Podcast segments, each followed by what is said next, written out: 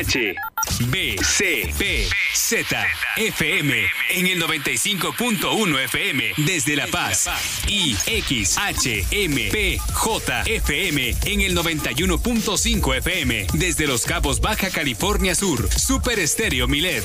Emisoras integrantes de Grupo Milet México.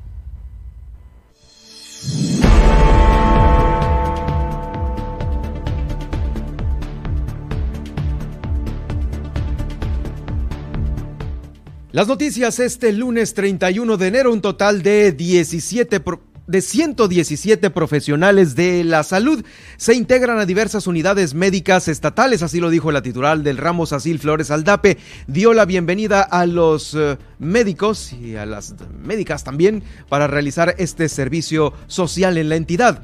Un 24% de los hospitalizados está intubado aquí en Baja California Sur y lamentablemente cinco de ellos son menores de edad. Le tengo las cifras de COVID, cómo estuvimos el viernes en comparación con el día de hoy, lunes. Hubo una baja importante en unos momentos más.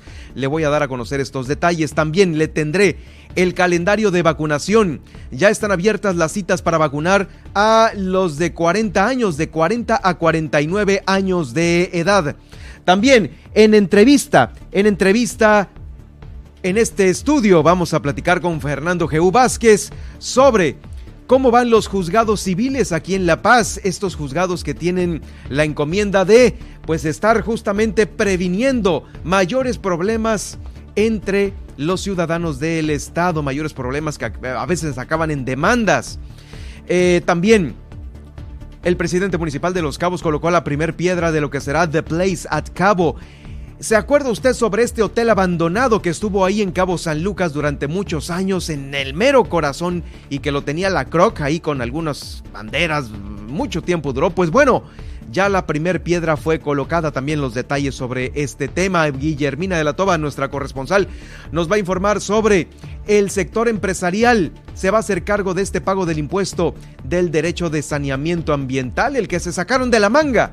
También continúan los accidentes automovilísticos. El fin de semana ocurrieron 27 27 accidentes, perdón, en Los Cabos y también le tengo los accidentes ocurridos aquí en la capital del estado. Inauguró el gobernador del estado junto con la alcaldesa el Festival de la Ballena Gris en Puerto Chale. ¿Y quién cree que apareció de nueva cuenta? El mismísimo exalcalde Rubén Muñoz estuvo con las alcaldesas de Comondú, Loreto y Mulegé para ofrecer un proyecto para tener más agua potable en esos municipios. Por supuesto, eh, la información de la sección del día de hoy va a estar con nosotros la nutrióloga Alma Lorena Ruelas cómo identificar justamente a estos profesionales de la salud al que le conviene a usted respecto a su, eh, pues bueno, a su salud y a su cuerpo. Con esto iniciamos este, este día, Milet Noticias, Baja California Sur.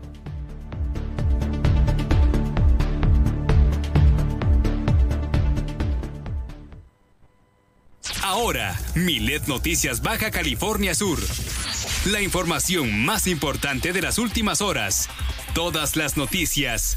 Todo el tiempo por el 95.1 de FM en La Paz y 91.5 FM en Los Cabos, con la potencia radial y el respaldo informativo de Grupo Milet México. Conduce Germán Medrano.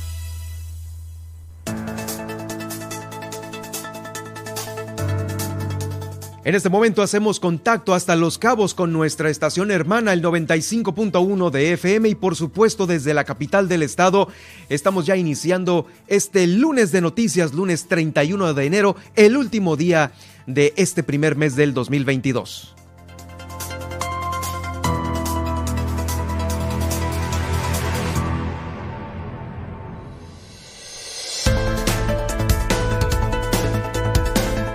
Y el día de hoy estamos iniciando estas dos horas de transmisión aquí en Super en Milet Noticias Baja California Sur y me da mucho gusto pues que a partir de hoy estaré con ustedes dos horas para darles a conocer pues más detalles puntuales de lo que ocurren aquí en Baja California Sur y como lo estuvimos dando a conocer durante la semana pasada eh, me va a acompañar en esta emisión en algunos espacios Nadia Ojeda quien saludo con gusto este ya lunes 31 de enero. ¿Cómo estás Nadia? Gracias por estar con nosotros e iniciar pues esta nueva etapa de Miles Noticias Baja California Sur.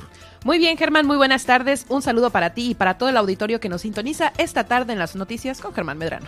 Gracias, Nadia. Bueno, pues para todos ustedes, recuerde que estamos haciendo esta transmisión en directo en Twitter. Ahí estoy en arroba Germán Medrano para que me sigan y me, por supuesto, también sigan esta transmisión en Twitter, esta transmisión en directo. Para todos los facebookeros o facebookeras, estamos en Germán Medrano Nacionales haciendo este Facebook Live. En Spotify en High iHeart Radio, en TuneIn, en Alexa y en Seno.fm. Alexa sintoniza las noticias con Germán Medrano y ahí estaremos para todos ustedes en el momento que necesiten quedar bien informado. Y por supuesto, nuestra cabina al aire y nuestro morning show todos los días desde las 10 de la mañana. Así es, Germán. Y bueno, esta tarde te traigo las últimas efemérides, o más bien las efemérides del día.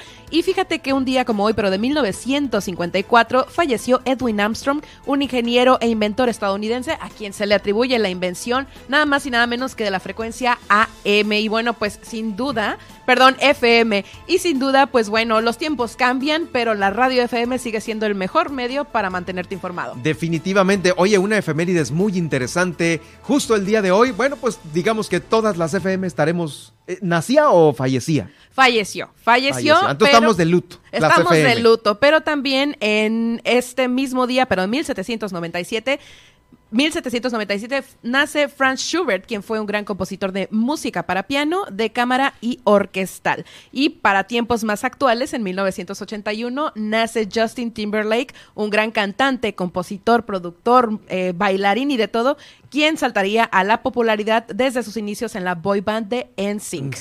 O sea que hoy es su hoy es su cumple. Hoy es su cumple. Hoy también nos este, hoy sí festejamos el cumple de Justin Timberlake y ya para temas más este nacionales en cuestiones más nacionales, pues fíjate que en 1824 se promulga el Acta Constitutiva de la Nación Mexicana. Fue ahí cuando el país adopta la Roma de una república representativa, popular y federal. Pues ahí está, ahí está. Ahí está. Pues ahí quedó, esas son las efemérides de este lunes 31 de enero. Oigan, aparte, antes de entrar eh, de lleno en la información y quedándome eh, atorado un poquito en los, eh, en los cumpleaños, aparte del de Justin Timberlake, pues también le quiero mandar una felicitación a mi querida amiga Carla Zavala, quien el día de hoy está cumpliendo años, es la directora de Radio Fórmula, con quien estuvimos pues algunos, algunos, en algunas transmisiones, en algunos eh, emisiones del noticiero también de este mismo horario. Así es que, Carlita, desde aquí, un gran abrazo, que lo disfrutes mucho con todo tu equipo, con toda tu familia. Muchas felicidades por tu cumple. Híjoles, pues no sabemos cuántos se cumplen, pero pues ahí va el gran abrazo de nuestra parte y por supuesto siempre el agradecimiento eh, a ti eh, por, pues por esta, por esta gran amistad.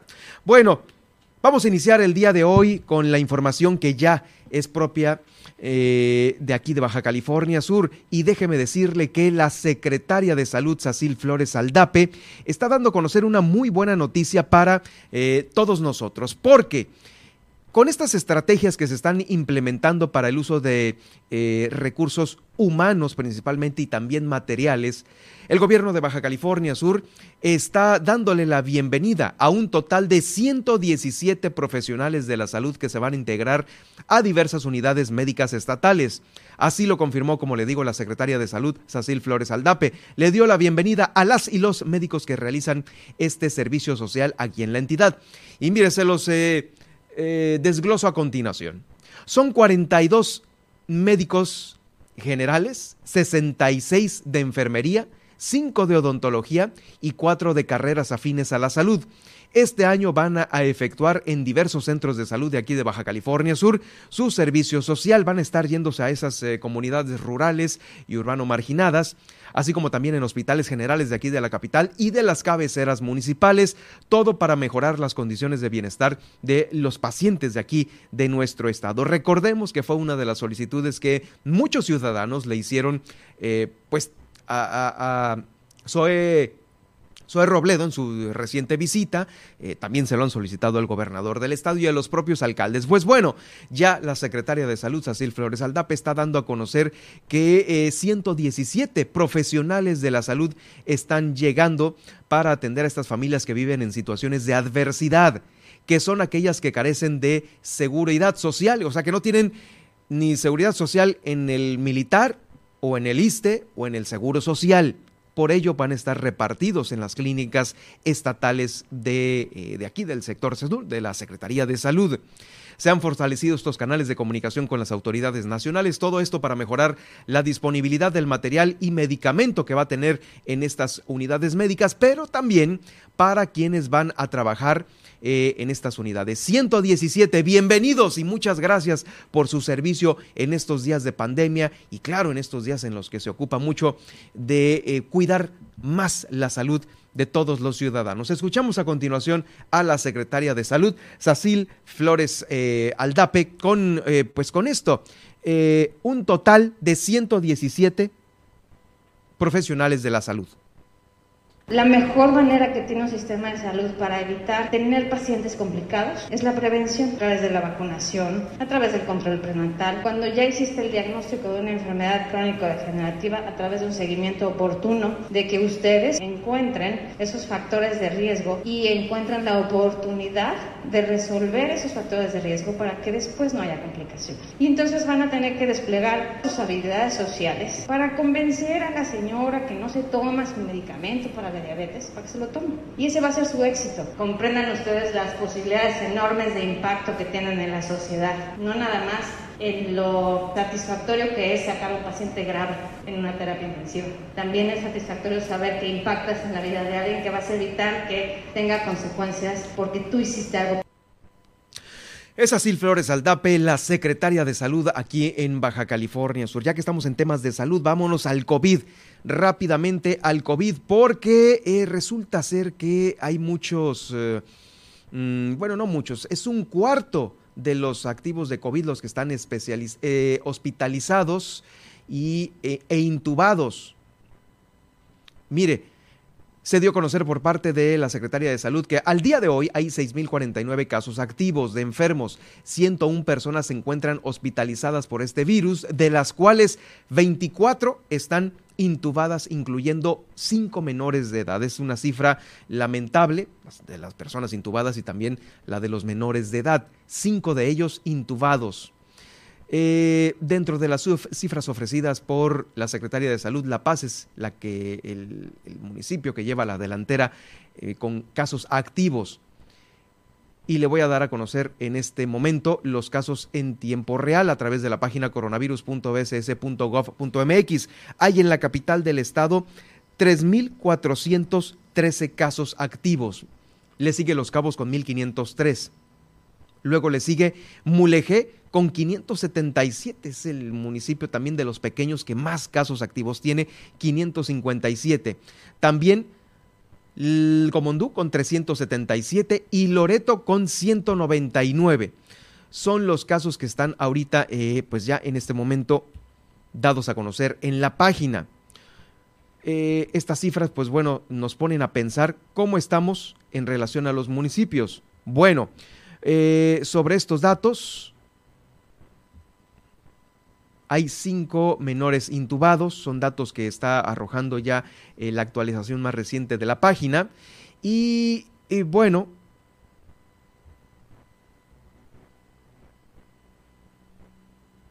hubo una baja importante durante este pasado fin de semana.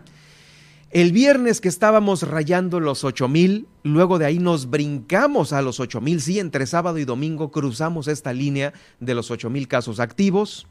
Pero luego hubo muchos recuperados también, no todo fue caótico el fin de semana y hubo 1.949 casos recuperados aquí en Baja California Sur para de los 8.000 de volada bajar a los 6.049 que, eh, en los cuales nos estamos ubicando en este momento aquí en Baja California Sur.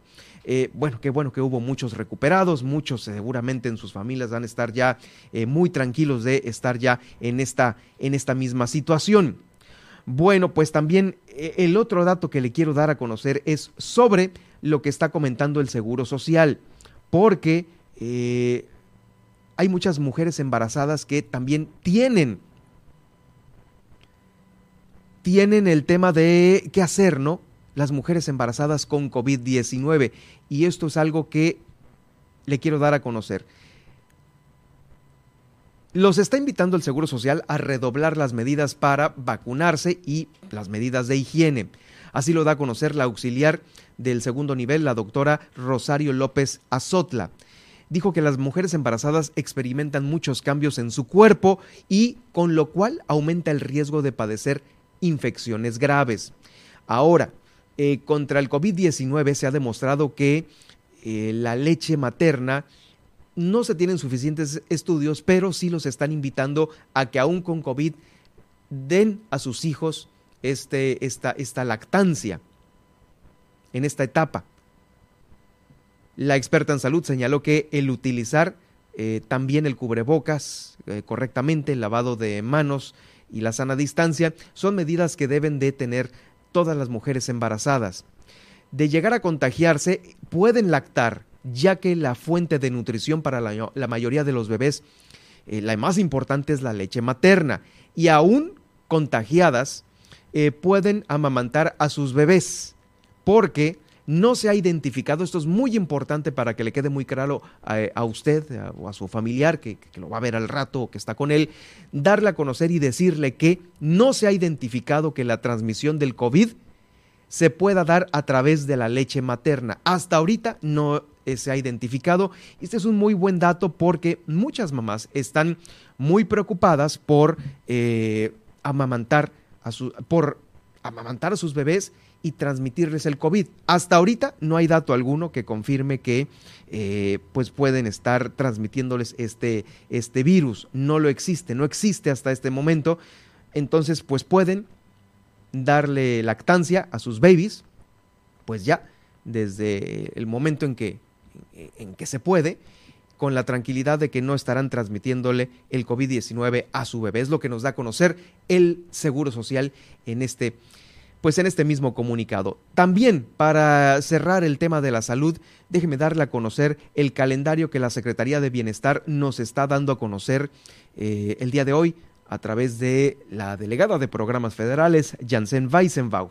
Mire, pues va a haber ya la segunda dosis a partir del día de hoy, lunes 31, para eh, todos aquellos de 14 a 17 años de edad. En Los Cabos, para quienes eh, me ubican en Los Cabos, va a haber este lunes la vacunación para eh, todos los menores de entre 14 y 17 años de edad. Es para menores con comorbilidad. No, de 12 a 13 años los que tengan comorbilidad, y los de 14 a 17 que estén sanos también se pueden ir a vacunar.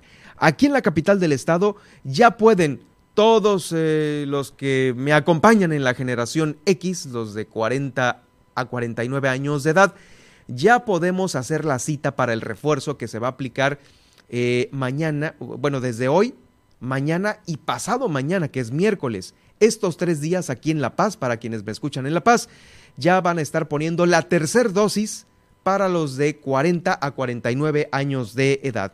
Las sedes van a ser en el batallón de ingenieros de combate, aquí sobre las 5 de mayo, en el CONALEP, que está atrás de tránsito municipal, en el hospital militar y en el poliforo de la, eh, en el poliforo de la Universidad Autónoma de Baja California Sur. Recuerden que tenemos que llevar impreso todo el eh, comprobante de esquema de vacunación de las primeras dos dosis. Además, el expediente médico y una identificación. Esto es muy importante para irse a vacunar los de 40 a 49 años de edad entre hoy y el miércoles porque ya está abierta la plataforma para sacar eh, esta cita de vacunación. Les repito la sede para aquí, para, para la capital del estado. Es en el batallón de la 5 de mayo, ingenieros de combate, en el CONALEP, atrás de tránsito, en el Hospital Naval y también en la Universidad Autónoma de Baja California Sur en el Poliforum.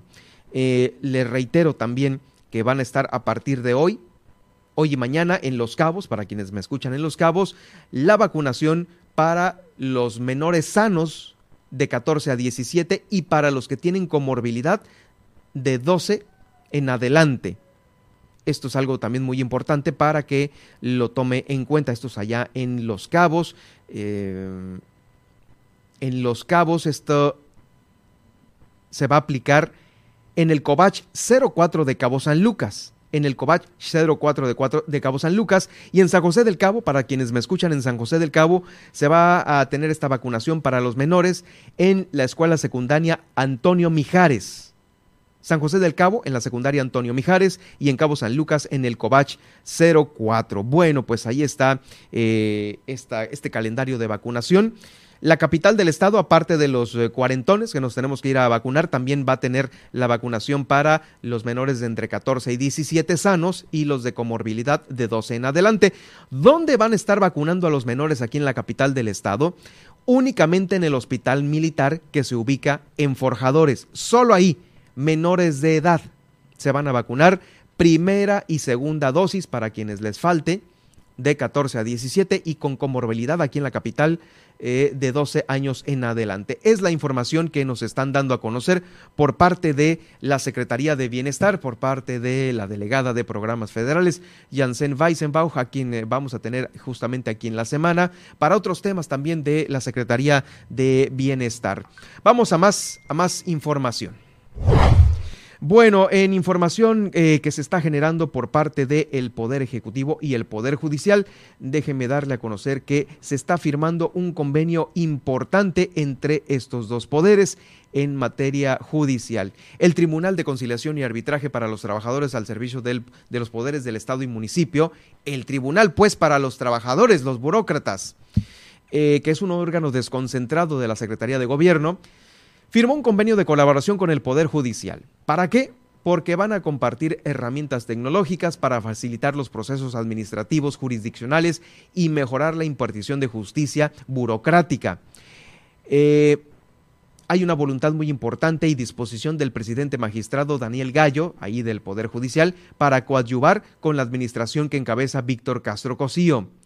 Este convenio estarán compartiendo herramientas tecnológicas, que van a reforzar aspectos importantes para que no haya rezago con los expedientes de los burócratas. Van a digitalizar también los expedientes y las actuaciones del el tribunal.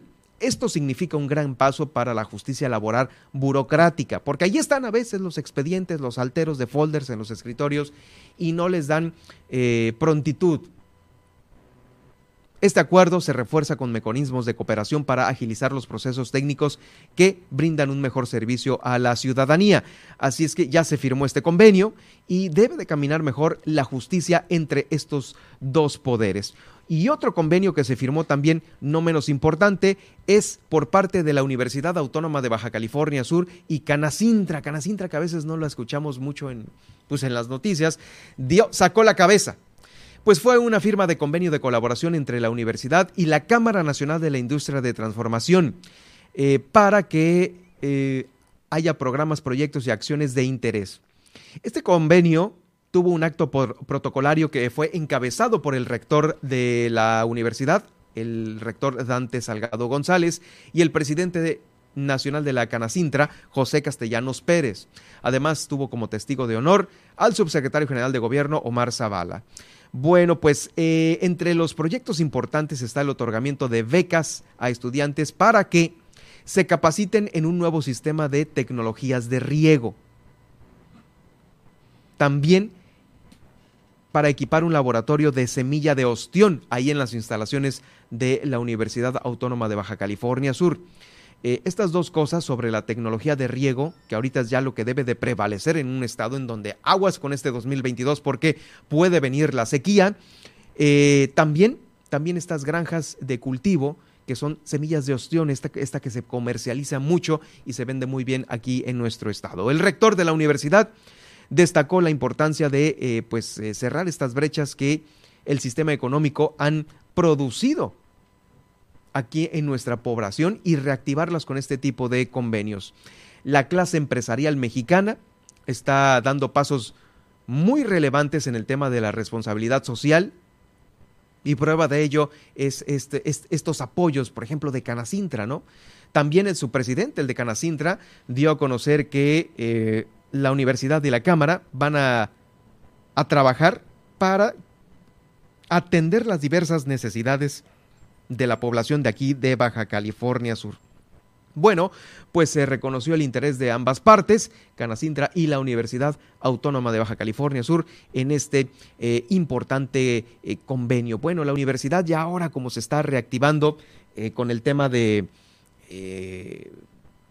las clases presenciales, las que están en línea, en este inicio del 2022, en este pues prácticamente le tocó contabilizarse en enero este convenio, viene a justamente a activar estos laboratorios que el propio rector dijo que se iban a activar primeramente. Antes de las clases presenciales, dijo el rector, vamos a priorizar las actividades presenciales de los laboratorios. Muchos de ellos, claro, son justo el tema de eh, la semilla de ostión que se cultiva en estos laboratorios y se investiga. Bueno, pues ahí está el apoyo de Canacintra, de esta Cámara, de la industria de la transformación, eh, ya firmado aquí en Baja California Sur. Bueno, pues eh, en unos momentos más eh, vamos a tener todavía muchísimo más en el programa del el día de hoy. Voy a ir a un corte, es el corte correspondiente ya en unos momentos más. Les recuerdo que estamos en vivo a través de Super Estéreo Milet en Los Cabos en el 91.5 de FM y también aquí en la capital del estado en el 95.1 de FM. Si usted va en estos momentos en, su automóvil, eh, no dude en sintonizarnos y si quiere continuar bien informado a través de esta frecuencia, lo puede hacer más tarde en Spotify, en iHeartRadio, en TuneIn, en Alexa y en seno.fm. Por supuesto, me puede seguir en Twitter en arroba Germán Medrano y en Facebook en Germán Medrano Nacionales. Lo invito también para que eh, todos los días en punto de las 10 de la mañana, en punto de las 10 de la mañana, sintonice El Gallito Inglés con Luis Roberto El Boy y con Juan Pablo Torres Don Limón. A las 10 de la mañana inicia nuestra cabina en vivo aquí con El Gallito Inglés y también eh, de 10 de la mañana a 1 de la tarde. Aparte del gallito estará eh, Nadia Ojeda también en la cabina en vivo de Super Estéreo Milet. Vamos a la pausa y regresando después de esta pausa le tengo lo siguiente.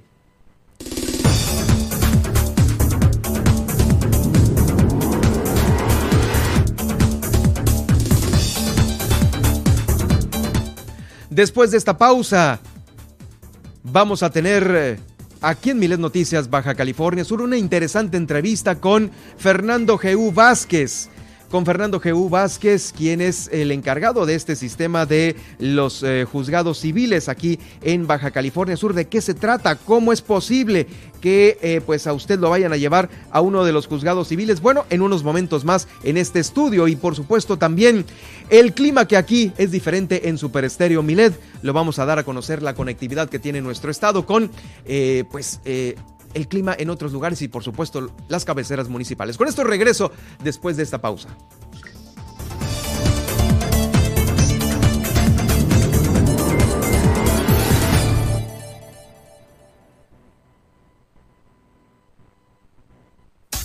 Estas son las noticias de Baja California Sur en Milet Noticias. En un momento regresamos. Estás escuchando Super Estéreo Milet. X, H, B, C, P, Z, FM en el 95.1 FM desde La Paz. Super Estéreo Milet, emisora integrante de Grupo Milet México. Estás escuchando Milet Noticias Baja California Sur. Desde La Paz por el 95.1 FM y Los Cabos por el 91.5 FM. El derecho humano a la igualdad sustantiva sirve como manto protector para aquellos grupos vulnerables históricamente relegados, permitiéndoles ponerse en igualdad de oportunidades, removiendo las barreras sociales, económicas, políticas y culturales que obstaculizan el pleno goce efectivo de los derechos. Por ello, en el Tribunal Estatal Electoral de Baja California Sur, máxima autoridad electoral en el Estado, protegemos tus derechos político-electorales y tu decisión libre en las urnas a través de la legalidad de nuestras sentencias. Visita nuestra página www.teebcs.org. Ya comenzó la temporada de frentes fríos en México. Con estos cambios bruscos de temperatura, aumenta el riesgo de contraer enfermedades respiratorias. Sí, y puede presentarse nubosidad, lluvias, heladas, fuertes rachas de viento y en algunos puntos hasta caída de nieve. Por eso es importante estar pendientes de los pronósticos del tiempo que emite la Comisión Nacional del Agua a través del Servicio Meteorológico Nacional. Juntos nos protegemos más. Con agua. Gobierno de México.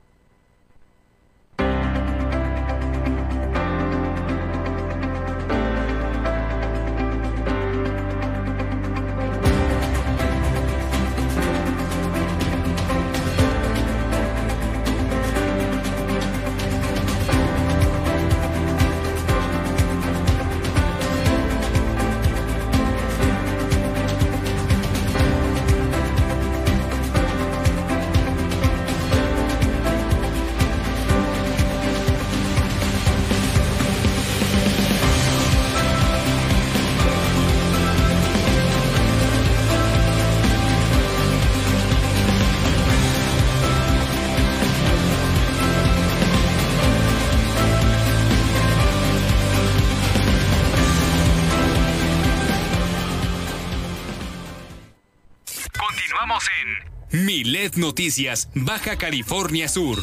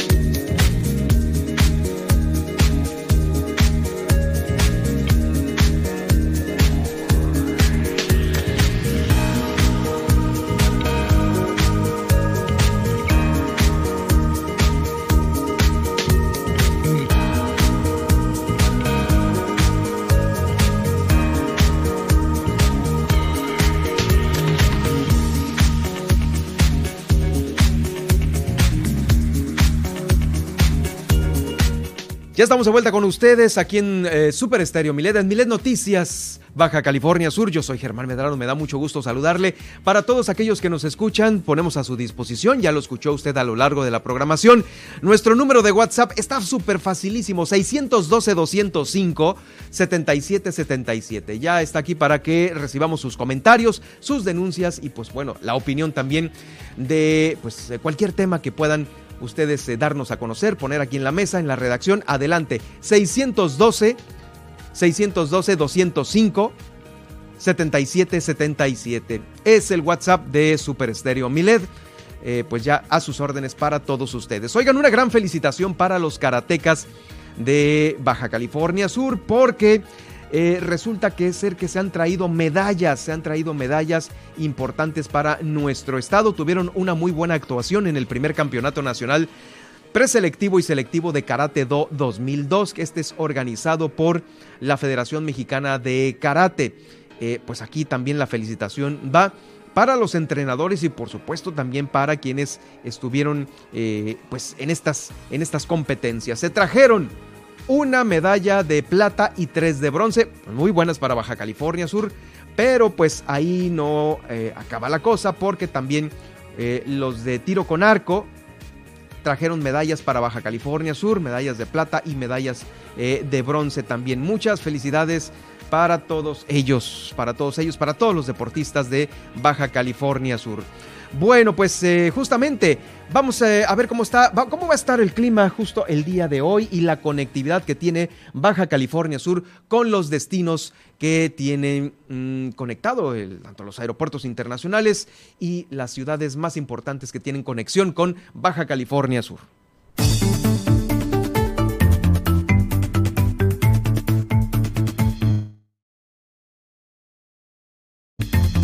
Ello, bueno, por supuesto, Nadia Ojeda, te doy la más cordial bienvenida. Eh, tenemos eh, justamente información muy interesante en este lunes, lunes 31 de enero. Así es. Iniciamos con el clima local y bueno, yo les quiero platicar que aquí en La Paz la máxima va a ser de 24 grados centígrados y la mínima de 16. El cielo va a estar totalmente despejado y la sensación térmica será de 25 grados centígrados. Hay que tomar en cuenta que esta temperatura irá descendiendo el resto del día, así que se esperan temperaturas un tanto bajas para la noche. Y yo pues les quiero comentar que es un buen día para realizar actividades al aire libre. El índice de UV es moderado, así que de todas formas hay que procurar cuidar bien nuestra piel usar protección solar y también cuidar nuestra piel porque en estos climas ah, es muy importante mantenerse bien hidratado. El clima en Los Cabos eh, será de la máxima de 22 grados centígrados y la mínima de 10. Acá sí habrá intervalos nubosos y después el cielo puede que se mantenga despejado. La sensación térmica será de 20 grados centígrados y aquí sí hay que poner mucho cuidado con el sol porque los rayos ultravioleta estarán un tanto altos. Y ahora sí nos vamos con el clima nacional. Si ustedes van a viajar a Ciudad de México, hay que tomar en cuenta que puede que la temperatura alta esté en 24 grados centígrados, pero la mínima será de 5 grados centígrados. Habrá cielos nubosos y para la noche podría estar despejado. La sensación térmica será de 24 grados centígrados y el índice de UV sí será alto. Y también hay que hacer un hincapié en que hay un poco de actividad con los mosquitos, así que cuídense muy bien de ellos. Y la calidad del aire, tomando en cuenta pues lo agitada que es la Ciudad de México, pues es un poco regular. Así que si usted sufre de enfermedades respiratorias, pues mejor resguárdese. El clima en Guadalajara será de máxima de 27 grados centígrados y la mínima de 10 grados centígrados. Acá tendremos cielos despejados y la sensación térmica será de 25 grados. También cuídense del sol acá en Guadalajara y el efecto de piel seca será muy alto. Y para terminar con el clima nacional, en Monterrey la mínima será, la máxima será de 24 grados centígrados y la mínima de 10 grados centígrados, con una sensación térmica similar a la de Guadalajara de 25 grados centígrados, cielos despejados y las mejores condiciones. Y ahora sí, vámonos con la conectividad internacional, ya que hay que recordar que tanto en La Paz como en Los Cabos contamos con destinos internacionales, así que si ustedes van a Los Ángeles, California, la mínima, la máxima será de 18 grados centígrados y la mínima de 6 grados grados centígrados. Acá hay cielos nubosos y la sensación térmica será de 11 grados centígrados. En Nueva York, yo les quiero recordar que en Los Cabos tenemos un vuelo para allá, eh, para estas tierras, y pues acá ya empieza lo bueno con el clima porque la máxima será de menos 3 grados centígrados y la mínima de menos 18 grados centígrados. Cielos nubosos y pues una sensación térmica de 7 grados centígrados. Fíjense que recientemente Google Trends, este usuario de Twitter que nos platica de las últimas eh, tendencias que la gente busca en su plataforma de Google, nos dice que algunas tormentas de invierno están azotando precisamente la parte central y oriental de los Estados Unidos, por lo que mucha gente está buscando información al respecto. Así que si van para estos lados de Estados Unidos, pues yo les recomiendo mantenerse muy bien abrigados y tomar las medidas precauciones. Y ya para terminar, en Toronto tendremos una mínima de 2 grados menos 2 grados centígrados y una máxima de menos 11. También por acá la temperatura estará bastante bastante baja y los cielos despejados. Hasta aquí mi informe del clima y continuamos contigo, Germán.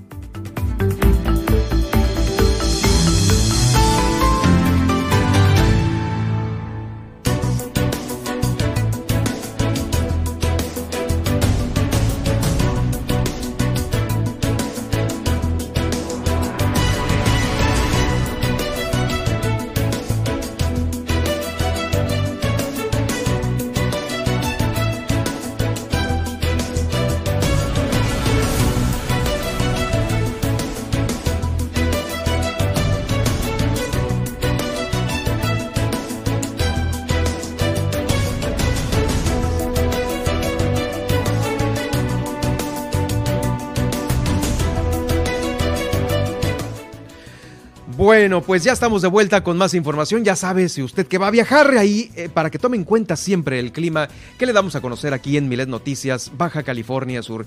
Tengo el gusto de saludar en este estudio a, eh, Kiko Vázquez. ¿Quién no conoce a Kiko Vázquez aquí en la ciudad de La Paz? Eh, vamos, uno de los ahora funcionarios de aquí, de la ciudad de La Paz, que tiene a su cargo y lo platicábamos inclusive desde la campaña y ahora ya como uno de los funcionarios que tiene estas ideas importantes para aplicarlas aquí en nuestra capital. Eh, vamos a platicar sobre los juzgados cívicos, los juzgados cívicos aquí en La Paz. Fernando, gracias por acompañarnos. Muchas gracias a ti, Germán, por la invitación. Muy amable, aquí estamos a la orden y, intentando eh, tratar de difundir este, este tema tan, tan importante y necesario para la ciudadanía. Oye, ¿ya están funcionando los juzgados entonces? Están funcionando desde el 13 de diciembre. hace poquito. Sí, sí, tenemos muy poco. La verdad es que estamos celebrando el primer de, mes de trabajo hace días, ¿no? Y viendo números que, que realmente alientan. Sabemos que la única forma de, de, revertir el tema de violencia en, en el mundo, México, Baja California Sur, La Paz, es haciendo las cosas distintas. Ya nos dimos cuenta que, haciendo lo mismo no vamos a hacer cosas diferentes, ¿no? Entonces, esta propuesta del modelo homologado de justicia cívica que se está implementando en los municipios del país eh, y que en La Paz, en La Paz, Baja California Sur, con el gobierno de Milena Quiroga, se ha tomado la, la decisión de entrarle. Eh, somos de los primeros municipios que, implementan sí, la, justicia cívica y uno de los 32 municipios que está siendo apoyado por la Embajada Americana por medio de su oficina USAID Previ, porque han, han visto la intención de la presidenta y han visto el, interés, pues, porque esto funciona. Pero ¿cómo va a ser, cómo, qué tiene que ver la, Embajada Americana con un juzgado cívico? Fíjate que desde, te comento, ¿no? Desde que se firmó la, la iniciativa Mérida entre México y Estados Unidos, Estados Unidos aporta en temas de seguridad capacitación, principalmente infraestructura, le invierten. Capacitación e infraestructura. Le invierten al tema de seguridad, el sistema penal fue fundamental la, la inversión que hicieron, que hicieron los de los de ahí arriba, ¿no? De, del otro lado, la embajada americana, y en justicia cívica no es la excepción. Mm. Ellos están apoyando a algunos municipios con capacitación y con el tema del seguimiento en la implementación. ¿Cómo un ciudadano puede caer en un juzgado cívico? ¿Qué casos son los que caen ahí? Sí, fíjate que la Constitución habla de del Ministerio Público como encargado de perseguir el delito. Y de los municipios, en este caso los ayuntamientos, de tratar el tema de faltas administrativas. Las faltas administrativas, Germán, las vas a encontrar en el bando de policía, buen gobierno y justicia cívica. Así se llama. Ya habías escuchado tú el tema del bando de policía y buen gobierno. A que antes te, multaban porque caías en un supuesto del bando. No, me multaron por tal cosa, ¿no? Así es, le ponemos nombre, ¿no? ¿Y, eh, cuál es la diferencia entre pagar la multa de antes a pagarla ahora? Fíjate que hay grandes diferencias. Una de ellas es el tema de que tienes un un, justo, un justo juicio. Es un proceso donde te da la posibilidad de defenderte ante un juez. Es público además. Puede estar el policía que te llevó. Eh, Podemos estar los medios de eh, comunicación. Pueden estar los medios de comunicación. es ah, público. Como el, Fíjate que toma de manera supletoria el Código Nacional de Procedimientos Penales y los principios que tiene el sistema de justicia penal son tomados en la justicia cívica. O sea, tiene que haber un juez enfrente. Eso es importantísimo. Antes, ¿qué pasaba cuando no había justicia cívica? Si te sorprendían, pues faltando al bando de policía en, en ese momento, te llevaban arrestado a una comandancia, acuérdate, bueno, no sé, que estabas bebiendo en la vía pública, es una falta administrativa te llevan antes a una comandancia y ahí era un arresto. Y si tenías para pagar la multa, salías. Si no, ahí te quedabas. Te pongo un ejemplo, a lo mejor igual y te estacionaste en un lugar que, que, llegó un tránsito y te multó. Pero obviamente, pues te multó porque te vio que estabas en rojo o estabas arriba de la banqueta, algo así. Pero ya teniendo a lo mejor eh, un juez que va a escuchar, oiga, lo que pasa es que soy discapacitado y me puse aquí porque necesitaba bajar la silla de ruedas, pues. Entonces ahí sí ya hay un criterio y dice, ah, pues ahí este, este cuate pues tiene toda la razón, no lo vamos a multar. Exactamente, fíjate que es la posibilidad de que, de que te escuche una autoridad, que te escuche juez cívico. Eh, hay, hay quienes han sido multados por estacionarse en un lugar azul, pero han llegado con el juez cívico y traen su, su, cartoncillo. Sabes que no me lo habían entregado, pero sí soy una persona con discapacidad. Entonces el juez dice, se cancela esa multa porque realmente sí era una persona sí, pero el otro lado de la madera hay mucha gente baquetona, ¿no? Sí, no, pero fíjate que pudiera pudiera obviamente buscarse, engañar a, la autoridad en este caso, pero bueno, es la excepción. Claro. Lo importante es que hay una posibilidad de un debido proceso no solo eso. Imagínate. ¿E-, ¿Es administrativo o cae dentro del tema judicial? Es Todo administrativo. Totalmente. Es, justicia cotidiana, se le llama. Muy bien. Es dirimir el conflicto entre los ciudadanos, las ciudadanas. Vivimos en la ciudad de La Paz, en el municipio de La Paz, y todo el conflicto que se pueda generar. Eh, dirimirlo, evitar que escale. No porque vayas a un juzgado cívico vas a tener una, eh, ya no te van a dar tu carta de antecedentes penales, ¿no? No, fíjate que, no. No, no, no tiene nada que ver con los delitos. Qué bueno que lo dices. Si nosotros tenemos conocimiento de que el hecho puede ser constitutivo de delito, se lo damos a la autoridad competente, o sea, el Ministerio Público. Ahí si sí es ya es otro show. Es falta administrativa, lo tratan dentro del proceso de la justicia cívica. Que la ventaja también es esta, ¿no? Es que te infraccionaron por ir hablando con el celular. Bueno, ¿qué hace falta?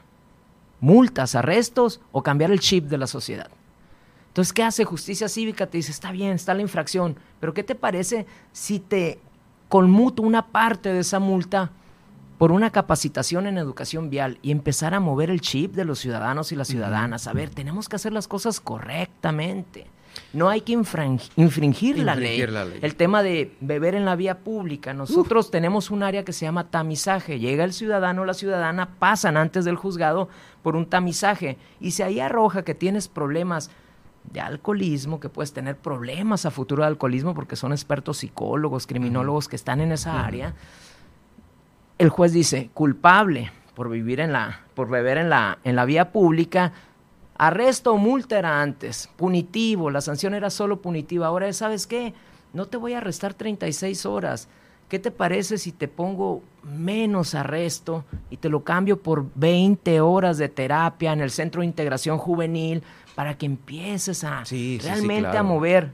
La justicia cívica es justicia restaurativa, buscamos restaurar el tejido social tan dañado en México. Estoy completamente de acuerdo contigo. Ahora, de, desde el año pasado, eh, diciembre, me dijiste que 13 de diciembre, ¿no? 13 de diciembre. Eh, al día de hoy, ¿cuáles son los eh, casos más reiterados que han caído ahí? Pues el que acabo de mencionar. Ah, el número uno, beber en la vía pública. Beber en la vía pública. Beber en la vía pública, riña, que también entra dentro de la falta administrativa, escándalos en la vía pública.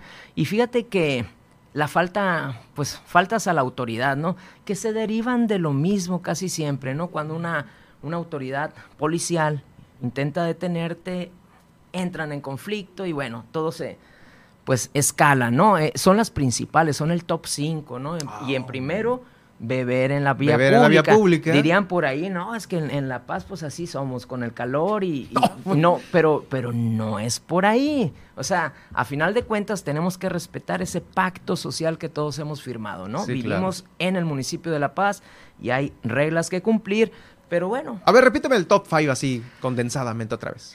Beber en la vía pública, eh, riñas, escandalizar, Escandalizar es que tú hagas un... Un fiestón en tu casa no, y... No, no, fíjate, ah, no. te peleaste, pero traes un escándalo en la vía pública como...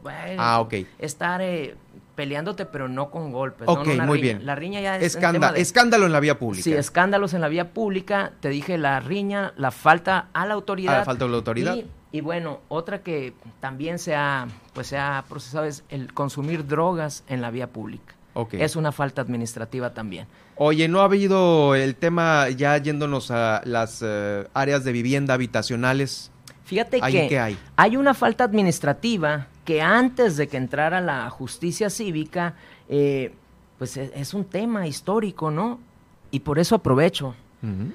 el, el, volumen elevado en las fiestas, en, en, las casas, ¿no? que, que molestan a los vecinos, es una falta administrativa y el ciudadano o la ciudadana puede llamar a la policía y reportar ese ruido, porque el bando dice es falta administrativa y la policía tiene la obligación de atender el asunto. Y este asunto se puede llevar a un juzgado cívico con los elementos suficientes que pudiera ser un video donde esté grabando el audio. La Suprema Corte ya se ha pronunciado, no se requiere un aparato que te mida los decibeles. Pues, dice la Corte, el ruido elevado es evidente, no se requiere un aparato para medir y como es justicia cotidiana, sí hay posibilidad de sancionar estas cuestiones. Lo importante es que nos respetemos entre todos. ¿Cómo les ha ido con este último? Fíjate que no ha habido o no nos ha llegado a nosotros como juzgado este tipo de denuncias o quejas al respecto. Mm. Otro que no ha llegado es el maltrato animal. Y lo digo, los invito, los invito y las invito. El tema de maltrato animal es clara la ley de protección animal en el Estado.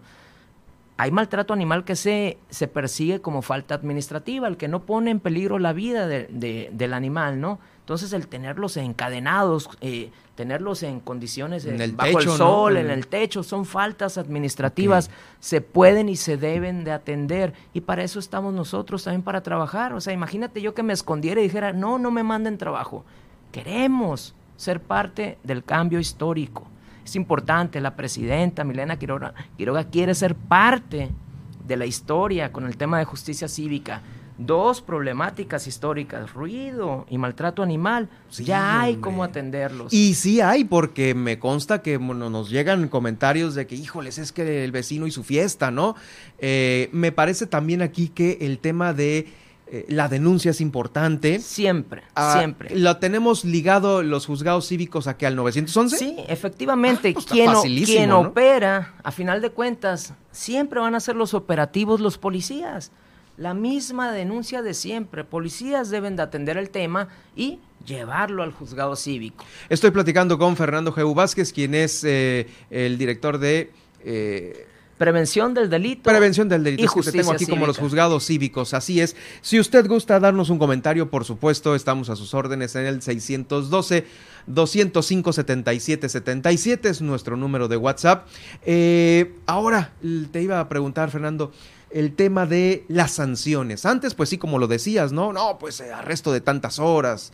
Eh, ah, la ciudadanía acatado esas sanciones, es decir, híjoles, me pusieron a barrer o me mandaron al centro de integración juvenil para una plática, una cosa así, y de repente reporta el centro de integración, no, pues no vino Juan Pérez. Sí, fíjate que o sea, ¿qué tanto se toman en serie esto y se lo pasan por el arco del triunfo también? Porque eso, eso, es algo. Porque también la reincidencia y el no hacer caso de lo que una autoridad dice, me imagino que ahí debe de haber algo también. Así es, fíjate que es común, ¿eh? Y en todos los municipios del país donde se está implementando la justicia cívica hay quienes no acatan. Es un acuerdo, es voluntario, totalmente voluntario. El ciudadano es el que dice de manera voluntaria, sí, prefiero la terapia a la multa o al arresto. O Pero en este país machista, y, no, ¿cómo voy a ir yo ni que estuviera loco, no? el detalle es que si, si la persona no cumple su acuerdo, es vinculante, pues el, bando de policía y buen gobierno, justicia cívica, dice que el no cumplir un acuerdo, donde te están mandando ejemplo, ¿no? Una terapia, se convierte en una falta administrativa y el mismo bando dice que el juez puede solicitar a la autoridad de correspondiente, o sea, la policía, que lo arreste.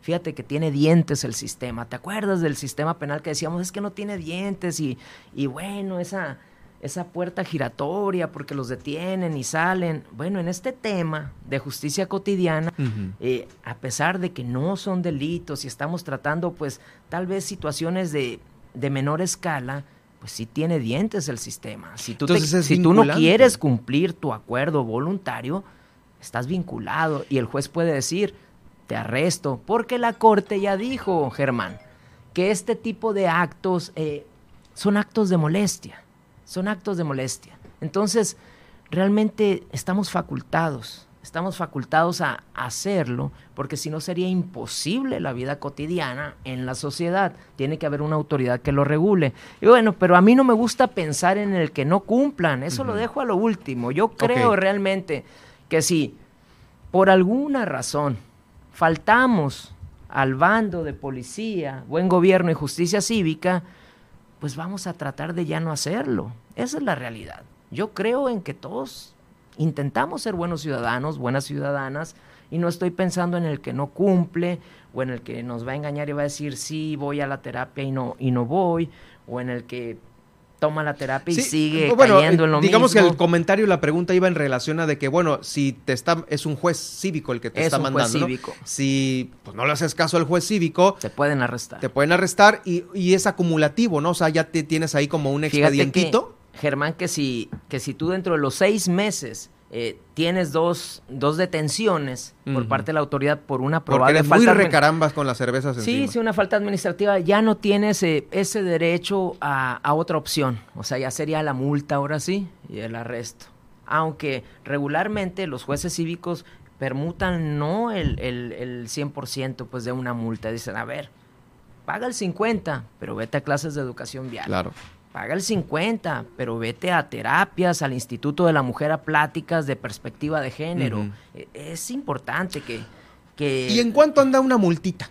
Fíjate que hay multas ah, de dos mil pesos aproximadamente. Son medidas de unidad, pero ya en, Ya en, en- pesos en- centavos. en idioma Yo- que, yo no que sé por todos no lo conocemos, ¿no? Exacto, yo no sé por Sí, qué no lo, lo hacemos de esa Lo manera, mismo ¿no? digo yo, porque ¿qué, ¿qué es eso de una medida de unidad? Ah. Pesos. Estamos en pesos, ¿no? Dos mil pesos, imagínate. Ok, dos mil. Maltrato animal. Tenía el perro en el sol, en el techo. Se O le comprobó, pegaba, no se le comprobó que era una falta administrativa. Falta administrativa en el juzgado cívico. Señor, usted tiene que pagar dos mil pesos. ¿Qué le parece si se lo permutamos? Pero tiene que pagar la atención médica veterinaria de este animal. Miota. Y usted va a tomar Claro, mínimo. pláticas de sensibilización en el tema de protección animal con una asociación civil experta en el tema, que ya tenemos ese acercamiento con ellos y empezamos a cambiar el chip. Hay muchos que creen que un perro es el guardián del taller mecánico y no entendemos que no es así, no son trabajadores, son seres vivos, son parte de este planeta y tenemos que aprender a verlo distinto. Entonces, yo prefiero mil veces el que paguen la atención veterinaria y además tengan las pláticas. Sí, uno diría, bueno, el ayuntamiento necesita dinero de multas. Bueno, pues, hay que buscar el bien común. es que y yo creo que si exactamente, ¿no? cambiamos la sociedad, y, y esa es la idea de Milena Quiroga, ¿eh?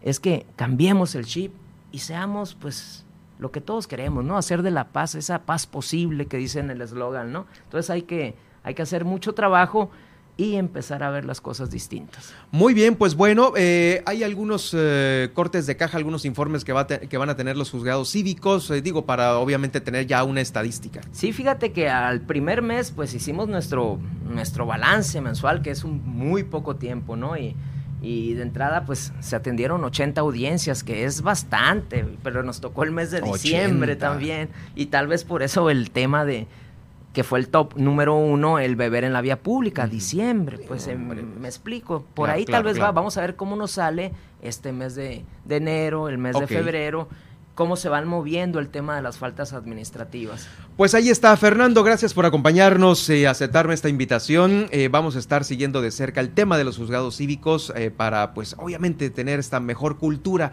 de entre ciudadanos y, eh, pues, ahora sí que acatar lo que, lo que dice. Eh, una última pregunta rápida porque ya tengo el corte encima.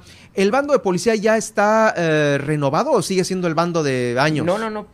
Eh, se reformó para que pudiera entrar la justicia cívica. Mm. Ahora en noviembre se hace la reforma, si no, no, no estuviéramos En operando. noviembre pasado se Sí, sí. reformó. Ah, ok, o sea que Este ya está todo eh, dio- armonizado en nuestros días. Así es, se reforma en noviembre, se da un mes, un transitorio para que entre en vigor a partir del mes, por eso hasta diciembre empieza a operar y bueno, es el bando actualizado y además que, que toma de otros estados de la República eh, leyes en materia de justicia cívica, que sé que aquí en el estado de Baja California Sur ya están eh, algunos diputados con la idea de trabajar la ley de justicia cívica, ahí los vamos a, a buscar para que esto sí, sí se logre. hacer estas mesas, Eh, ¿no? Pero hay leyes, eh, por ejemplo, en, en Colima, que pues tuvieron una controversia constitucional, o sea, la llevan eh, derechos humanos a decir que esa ley pues es violatoria de derechos humanos, ¿no?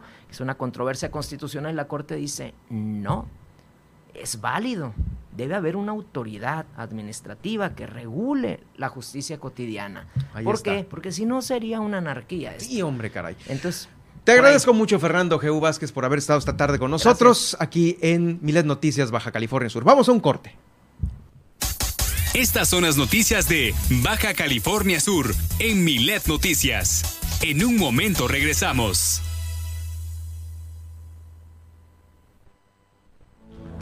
Si tienes deseos de rendirte o no tienes esperanza, Si crees que te hundirás en el miedo o la ansiedad, Si sientes desesperación o crees que no puedes más, dialoguemos. En la línea de la vida alguien te escucha. Llama al 800-911-2000 o búscanos en redes sociales. Te damos el apoyo y la información que necesites. Juntos por la paz, Secretaría de Gobernación. Gobierno de México. Estás escuchando. Estás escuchando. Super Estéreo Milet. X, H, B, C, P, Z, FM. En el 95.1 FM. Desde La Paz. Y X, H, M, P, J, FM. En el 91.5 FM. Desde Los Cabos, Baja California Sur. Super Estéreo Milet. Emisoras integrantes de Grupo Milet México. En el Centro de Rehabilitación y Educación Especial de La Paz contamos con medicina de rehabilitación, pediatría, estimulación temprana, audiometrías, terapia física, ocupacional y de lenguaje. Para citas e informes, llama al teléfono 612-125-3275 de lunes a viernes de 8 de la mañana a 2 de la tarde. Sistema Estatal DIF. Baja California Sur nos une. Milet Noticias Baja California Sur transmite en Los Cabos en 91.5 FM y La Paz 95.1 FM.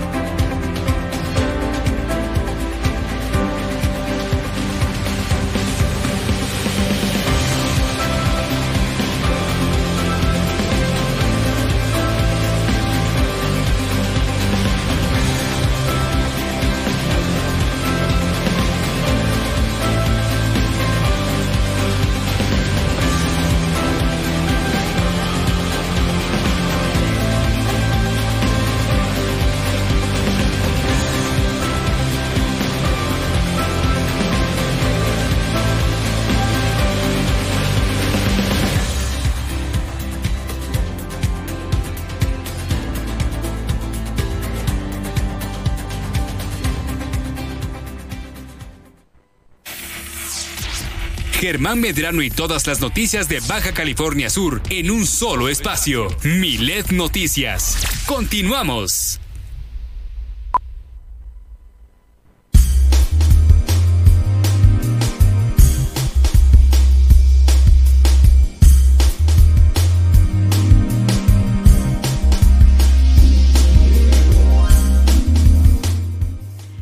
Con dos minutos y estamos de regreso a este gran espacio noticiero. Llegó el momento de anunciar las titulares nacionales e internacionales y empezamos con el Universal.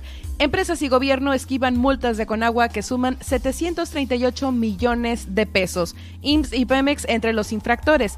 De las más de 10.000 sanciones impuestas en nueve años por 1.306 millones de pesos, más de la mitad no han sido pagadas. Las razones principales de las sanciones son por descargas ilegales de residuos, explotación ilegal de acuíferos y por incumplir términos de las concesiones pide Estados Unidos no viajar a México por alto nivel de COVID. Este encabezado es del Reforma y dice así, los Centros para el Control y la Prevención de Enfermedades de Estados Unidos desaconsejaron este lunes viajar a México por la alta incidencia del COVID-19. Y en noticias internacionales, el encabezado de El País dice, el más grande de los grandes, Nadal supera a Federer y Djokovic tras conquistar a los 35 años de su Grand Salam, que es el número 21 en el que él participa, en un partido que remontó dos sets a Medvedev. El mejor tenista de la historia, así se dice, ganó de abierto el abierto de Australia y rompió empate con Federer y Djokovic. Este partido duró más de cinco horas y hasta aquí con las nacionales e internacionales aquí en Super Estéreo Milet.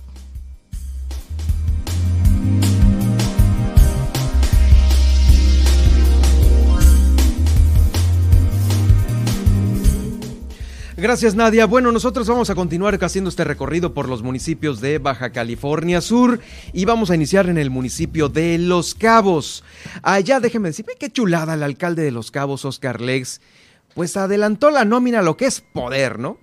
Eh, adelantó la nómina de este 31 y la pagó desde el 28 a 4.912 trabajadores porque eh, pues los fines de semana se hacen más cosas y hay que pues estar eh, con la cartera contenta. Así fue lo que dejó entrever el alcalde Oscar Lex.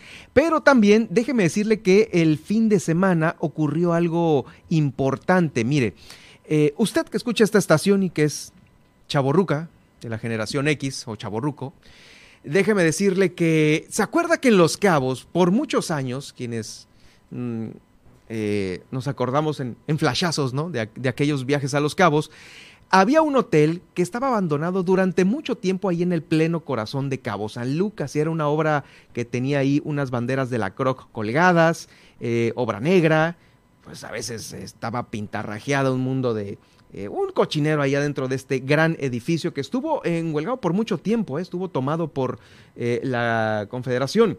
Pues resulta que se puso ya la primer piedra de lo que se va a llamar The Place at Cabo. Este se ubica ahí en la Marina de Cabo San Lucas, como le digo, va a tener 150 habitaciones y parece que va a estar listo para operar, listo para operar en dos años. Fíjese si estaba en obra negra, todo lo que se tendrá que hacer para que esté operando ya de aquí a dos años, según las estimaciones que tiene eh, el alcalde Oscar Lex destacó la importancia de este tipo de inversiones eh, socialmente responsables y con apego al Plan Municipal de Desarrollo 2021-2024 que van a mejorar la proyección del destino y la imagen de esa pequeña área ahí del centro de Cabo San Lucas, del área turística de Cabo San Lucas. Estos trabajos van a rehabilitar, a rehabilitar gran parte de lo que es la Marina de Cabo San Lucas, va a tener una mayor convivencia, se va a convertir en un mejor espacio, en un mejor equipamiento urbano, va a haber iluminación, áreas de estacionamiento y todo ello, claro, a través de eh, pues este esfuerzo en conjunto que ha hecho el gobierno de Los Cabos, la Secretaría de Marina, el Fondo Nacional de Fomento al Turismo, FONATUR, las marinas que están ahí eh, concesionadas, en esta área y la Confederación Revolucionaria de Obreros y Campesinos, que bueno, también está presente por haber llegado finalmente a un feliz eh, acuerdo para destrabar este gran hotel que está ahí en el corazón de Cabo San Lucas, en la mera zona dorada, zona turística. Vamos a escuchar a continuación a Oscar Lex, quien puso la primer piedra de este hotel que se va a llamar The Place at Cabo, ahí junto a la Marina de Cabo San Lucas. Bienvenido todo proyecto que venga a desarrollar, a dar empleo a nuestra gente, siempre y cuando sea una empresa socialmente responsable, que respeten el medio ambiente, libre acceso a las playas y sobre todo darle trabajo a los locales. Ya tenemos los permisos y lo único que se ocupa es a entrarle a trabajar y a darle con todo y, por supuesto que estaremos al pendiente ahí para las situaciones y analizar próximamente los, locales y lo que se requiera de permiso para que todo sea conforme a la ley para el disfrute de los ciudadanos.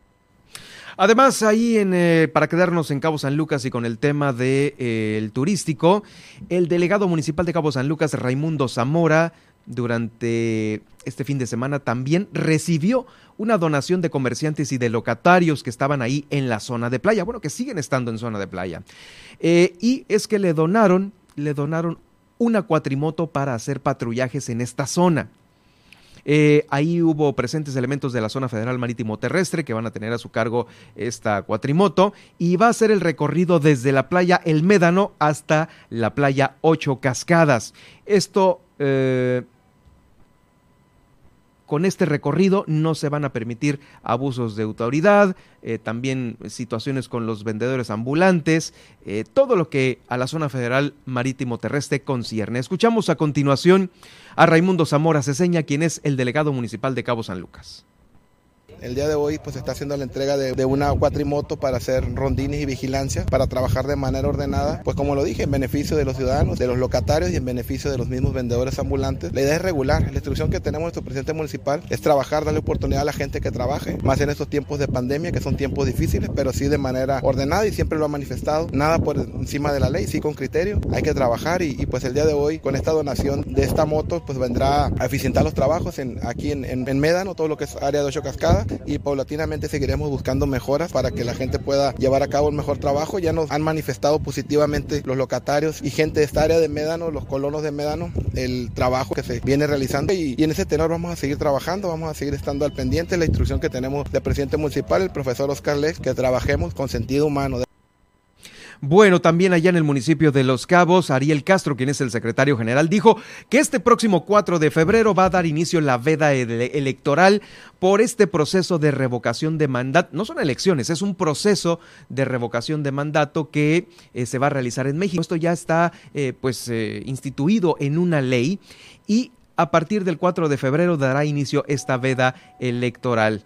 Eh, esta revocación se va a realizar en todo el país durante el mes de abril y ahí la ciudadanía va a votar para saber si Andrés Manuel López Obrador debe continuar o no en su mandato.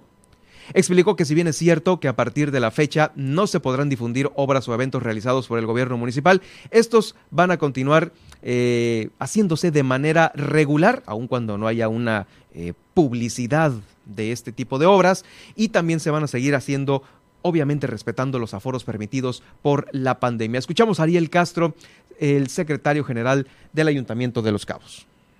Eh, nosotros tenemos primeramente que ser respetuosos del, de los acuerdos que hay de la ley.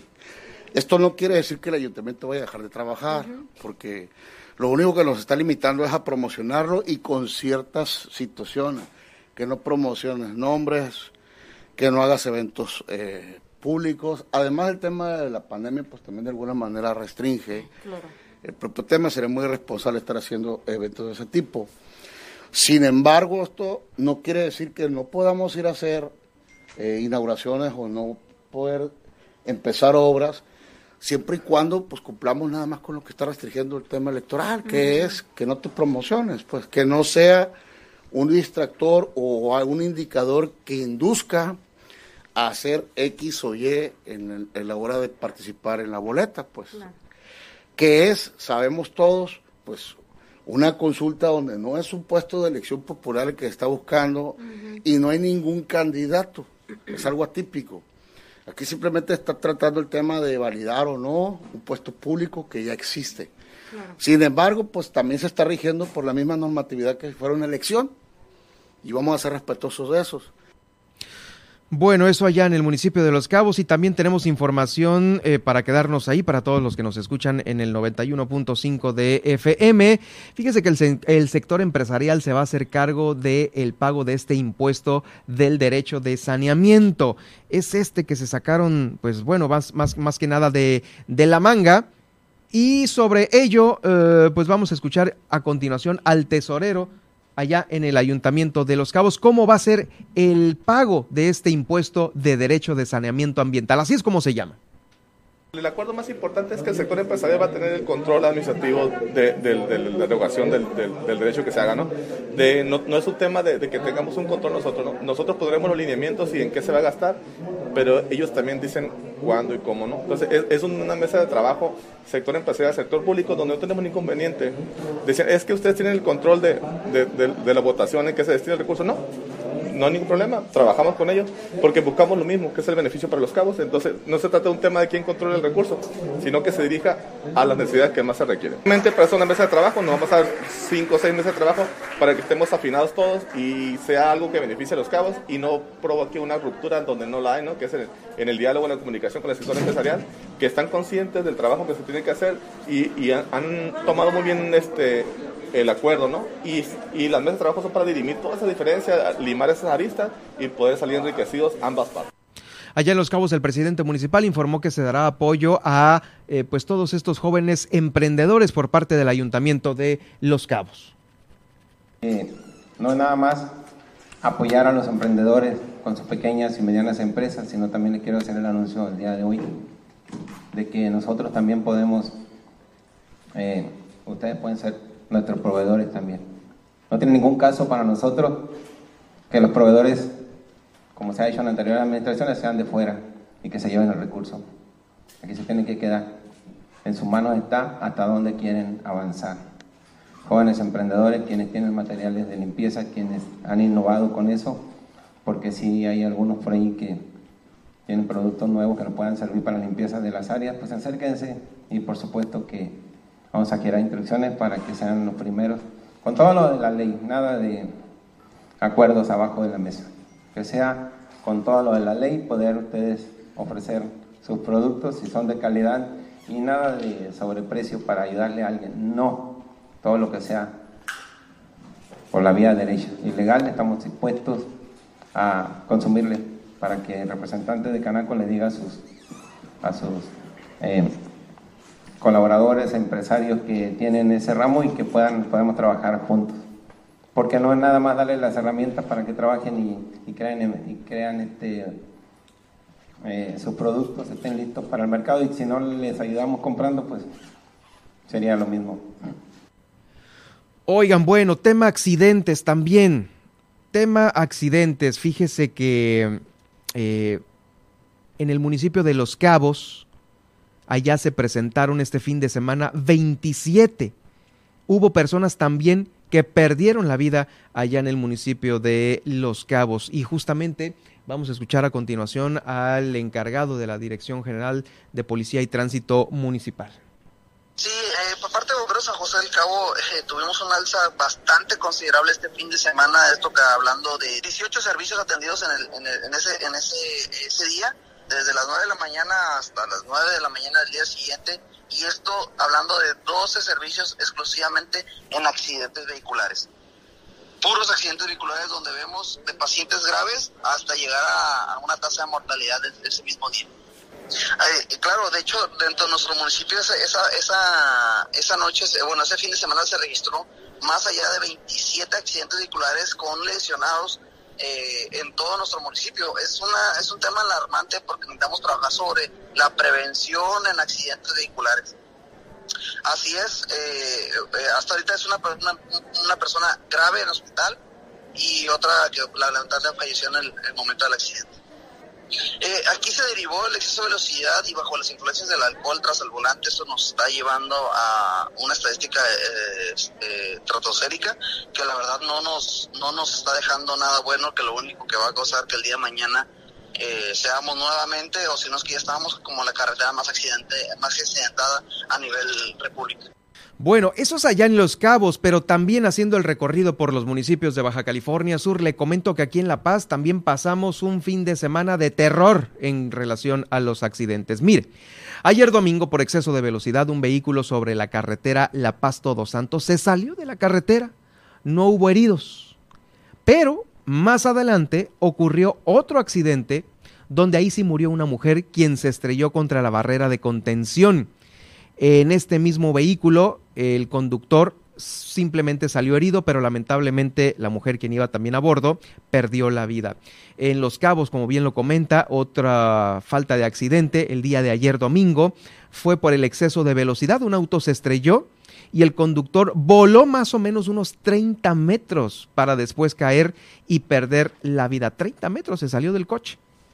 El acompañante eh, pues salvó la vida, porque afortunadamente llevaba puesto el cinturón de seguridad. El sábado también se volcó otro auto aquí en la ciudad de La Paz.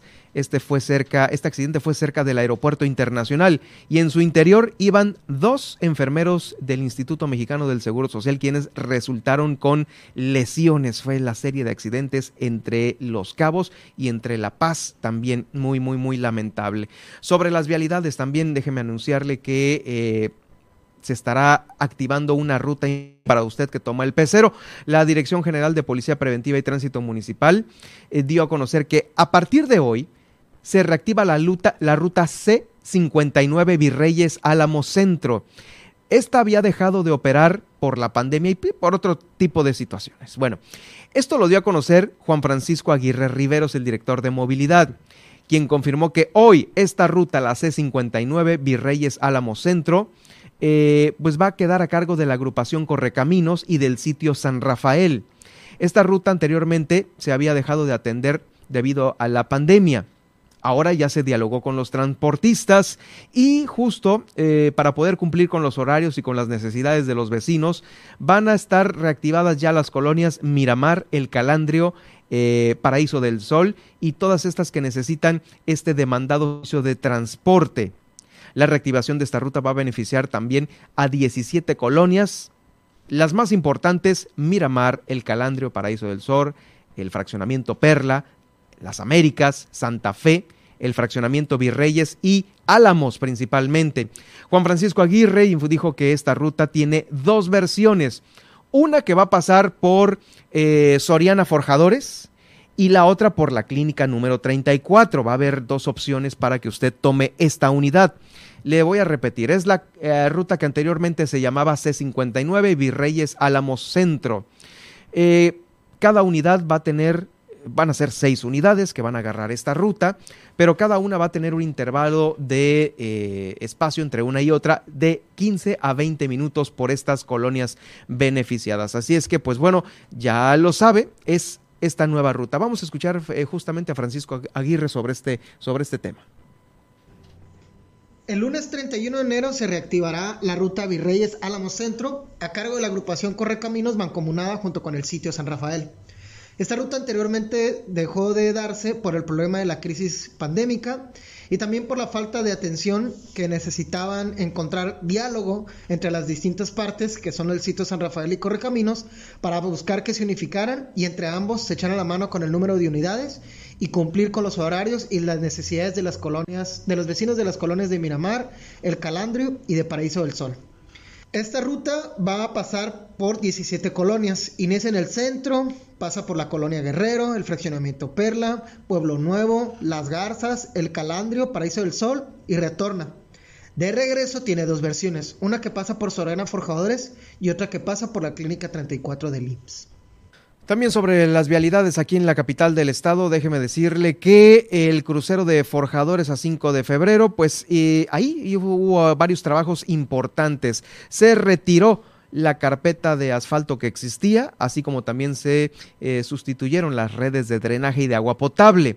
La aplicación de la capa eh, de sobresaliente de asfalto se quitó completamente.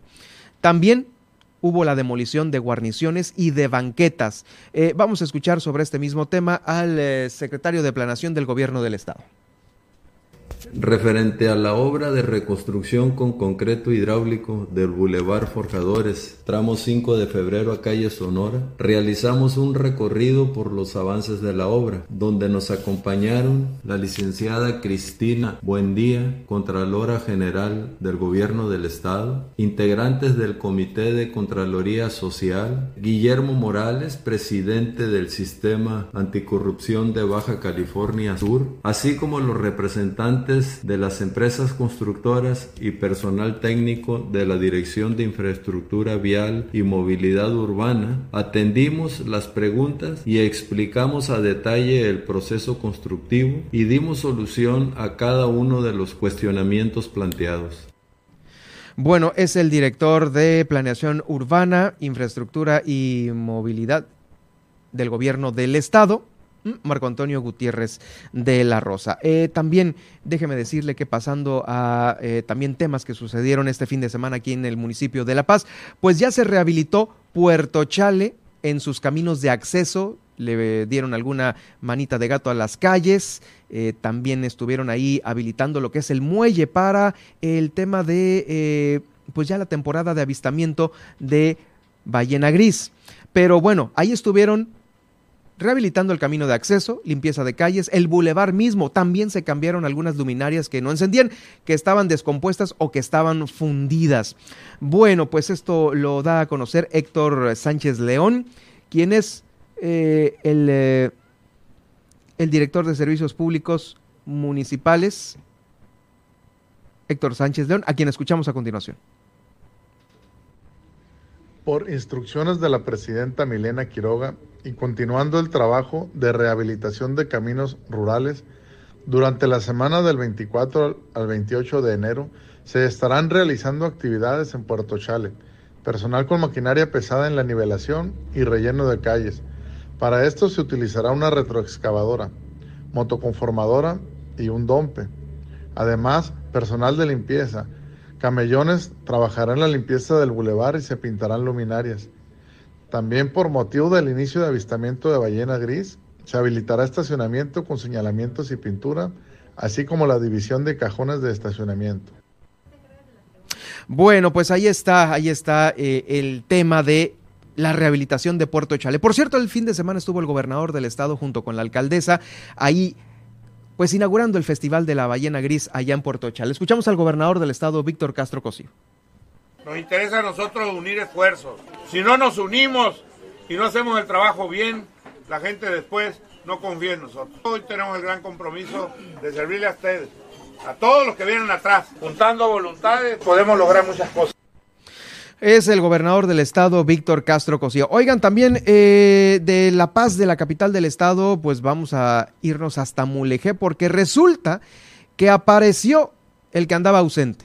Rubén Muñoz, el exalcalde de La Paz, eh, pues bueno, allá estuvo en el norte de Baja California Sur y déjeme decirle que estuvo reunido nada más y nada menos que con las alcaldesas de Comondú, Loreto y de Mulegé. Tuvo una, eh, pues le podemos decir, una junta de trabajo importante porque eh, trae consigo el tema de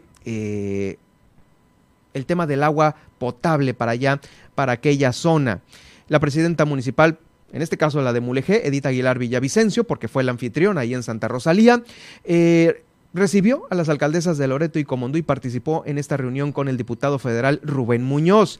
Abordaron propuestas para el trabajo en conjunto entre los ayuntamientos y la federación para realizar un diagnóstico municipal homologado entre estos municipios sobre la problemática del agua y del saneamiento. La presentación también de un proyecto de gestión de recursos hidráulicos a nivel federal y el arranque del programa de fiscalización de agua no contabilizada, este que tienen todos los municipios. La alcaldesa de Mulegé, Edith Aguilar, declaró que su gobierno gestionará alternativas para mejorar la operación de Zapa, Zapa de Mulegé, y contribuir al fortalecimiento de los organismos operadores de agua potable de todo Baja California Sur. Lo anterior a través de esta colaboración federal con miras al logro de soluciones operativas y temas de abastecimiento hidro, hidrológico. Eh, durante este encuentro, ahí estuvo Rubén Muñoz, como le decía, junto con su equipo de trabajo, realizando esta presentación de un plan integral hídrico y de saneamiento enfocado a todo Baja California Sur, esto con el objetivo de mostrar programas de inversión y de desarrollo e infraestructura hidrológica para los cinco municipios, pero allá lo presentó en Mulegé, en Santa Rosalía mismos que actualmente cuentan con organismos obsoletos e inoperables con un eh, índice de deuda muy alto por la recaudación, así lo dijo Rubén Muñoz. También eh, frente a las alcaldesas de Mulegé, Loreto y Comondú, estuvieron por supuesto los eh, directores de los organismos operadores de los sistemas de agua potable y alcantarillado de los tres ayuntamientos. Se instaló la Mesa del Agua, que tiene como objetivo dialogar sobre estas alternativas para mejorar la distribución del agua potable en los cinco municipios. Cabe mencionar que en esta reunión pues no estuvieron eh, pues presentes ni la alcaldesa de La Paz, Milena Quiroga, ni Oscar Lex, pero el programa va aterrizado para los cinco municipios. Edith Aguilar Villavicencio, la alcaldesa de Mulegé, declaró que con los acuerdos que se establezcan en esta mesa del agua y a través de reuniones de trabajo interinstitucionales, su administración va a buscar implementar mejoras sustentables en materia de agua potable, alcantarillado y saneamiento. Sumarán esfuerzos para mejorar el sistema de agua potable en Mulegé, aumentando la calidad y las condiciones de vida de la familia mulejina. Bueno, pues así está eh, el tema. Pues hasta allá, hasta allá se dejó ver y escuchar Rubén Muñoz hasta el municipio de eh, Mulegé. Vamos a ir un corte aquí en Milet Noticias, Baja California Sur, y de regreso.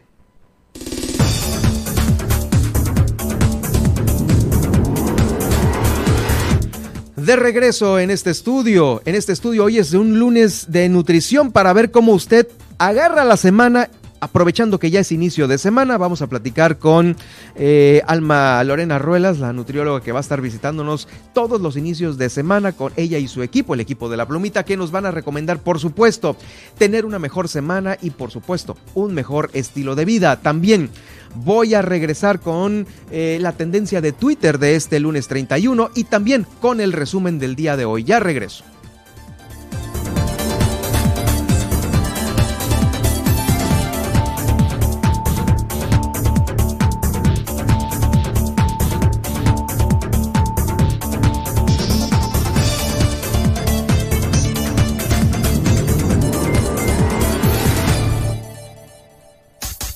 Estas son las noticias de Baja California Sur en Milet Noticias. En un momento regresamos. Ayúdame a combatir el coronavirus. Dame esos cinco. 1. Vacúnate. 2. Si tienes hijos de 14 a 17 años o de 12 a 13 años con enfermedades crónico-degenerativas, llévalos a vacunarse. 3. Si tienes síntomas, hazte la prueba de COVID-19. 4. Usa cubrebocas y evita aglomeraciones. 5. Lava tus manos y guarda sana distancia. Gobierno del Estado, Baja California Sur, nos une.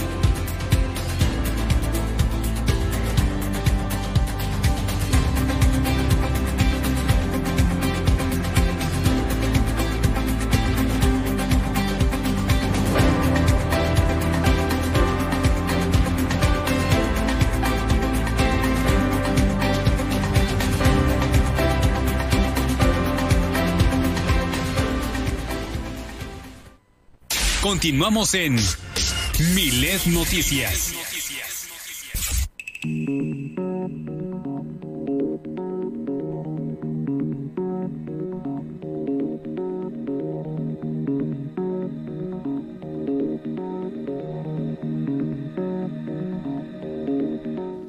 Ya estamos de regreso aquí en, su, Milet Noticias, Baja California Sur.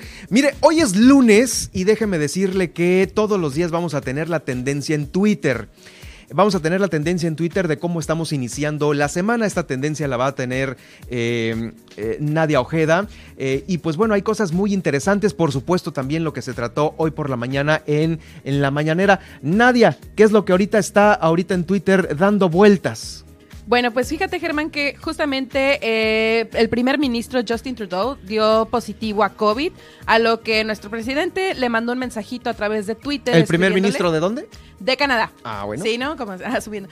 Eh, le escribió, deseo de corazón que se recupere pronto de COVID-19 el buen amigo y primer ministro de Canadá, Justin Trudeau. Así que bueno, esa es la tendencia de esta tarde, así que pues esperemos que se recupere y se suma a la lista de gente importante o de gente que les ha caído el COVID. Que les ha caído el COVID, así es. Y ahora pues hablando un poco de la mañanera, aquí tenemos el resumen y fíjate que el presidente habló de condonación y es que destaca que ya no se condonarán o se perdonarán impuestos uh -huh. a las grandes empresas y aclara que por la fusión de Univision y Televisa ellos pagarán 15 mil millones de pesos, ahí nomás por multa. Sí, era lo que se veía venir y aparte sí. trae la bandera de no perdonar y los impuestos y pues bueno, por ahí para los grandes empresarios, ¿no? Así es. Y también habló sobre periodistas, reitera que no habrá impunidad en los crímenes cometidos contra ellos y que no se dejará de trabajar para castigar a los responsables, esto dado a los sucesos de, nuestra, de la periodista que perdió la vida en Tijuana. En Tijuana. Y también se refirió a los programas sociales que informan que adelantarán el pago de los apoyos ante la veda electoral por la consulta popular de revocación de mandato y las elecciones en seis estados. Ahí está, para todos que jubilados y pensionados se les va a adelantar el pago de su, de, pensión, su pensión, de su pensión. Así es. Y en cuestión de, autor, de austeridad, retomó el tema nuevamente sobre la casa de José Ramón Beltrán, asegura que en su gobierno no se tienen influencia y sus hijos perdón, no tienen influencia sus hijos y no se da contratos de ningún recomendado. Ya ves que salió que su hijo tiene una casa en Texas, una mansioncita por ahí. sí, el fin de semana vimos la alberca, vimos, este, bueno, eh, mucha información respecto a su pareja sentimental, pero la casa es lo que resalta y pues bueno, según ahí, mira, que según la lana es de ella, ¿no? Sí, según la lana es de ellas y pues ya ves, se sintió atacado al respecto y pues nos dijo que pues no, no, no tiene nada que ver, no tiene ninguna influencia en el pueblo. Hay que defender a la cría. Bueno. bueno, muchas gracias Nadia. Es la tendencia en Twitter eh, el día de hoy. Eh, lunes 31. Mañana vamos a estar pendientes a ver qué novedades nos tiene la gran red en Twitter, por supuesto. Me puede seguir usted en esta gran red social en arroba Germano Medrano. ¿Y tú, Nadia? Estoy como arroba Desertic Y. Por ahí vamos a andar cambiando la cuenta para que me encuentren de forma más fácil. Digo, ya estás, este, ya estás aterrizada en, el periodismo, ¿no? Así es, ya vamos a cambiar ahí por el, nombre del usuario. Ah, bueno, olvídense, entonces ya mañana nos traes el cambio, ¿no? Es muy fácil, ahí lo cambias al ratito. Así es. Bueno, vamos a continuar con más aquí en Milet Noticias.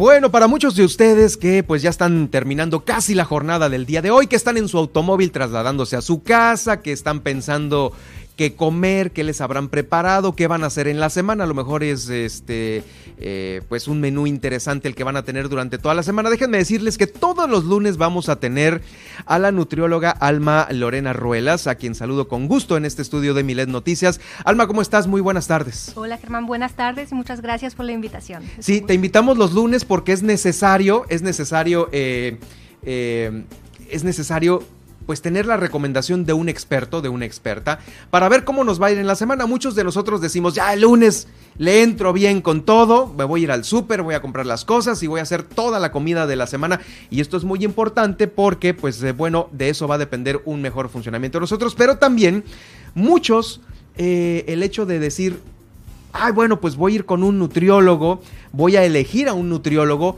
Híjoles, pues ahorita hay un mundo de eh, de categorías, por llamarlo de alguna manera, que bueno, parece ser difícil elegir a uno que puede ser especializado en nutrición para adultos mayores, en nutrición para niños, en nutrición para deportistas, en nutrición para gente sedentaria, eh, no sé, ¿qué onda con ustedes? ¿Cómo los escogemos, este Alma? Uy, le atinaste con la pregunta y le atinaste con el día de la invitación, ¿eh? Porque no sé si sepas que pues los lunes todos empezamos todo. Todos empezamos todo. Además, por si alguien anda empezando ahora la dieta, les dejo un dato curioso por ahí. Si se pesaron el día de hoy, normalmente los lunes pesamos más, ¿eh? Entonces, ¿Ah, ¿por qué? Tranquilo. Ah, por el fin de semana todo lo que... ¿Qué comemos el domingo? ¿Qué comemos el sábado?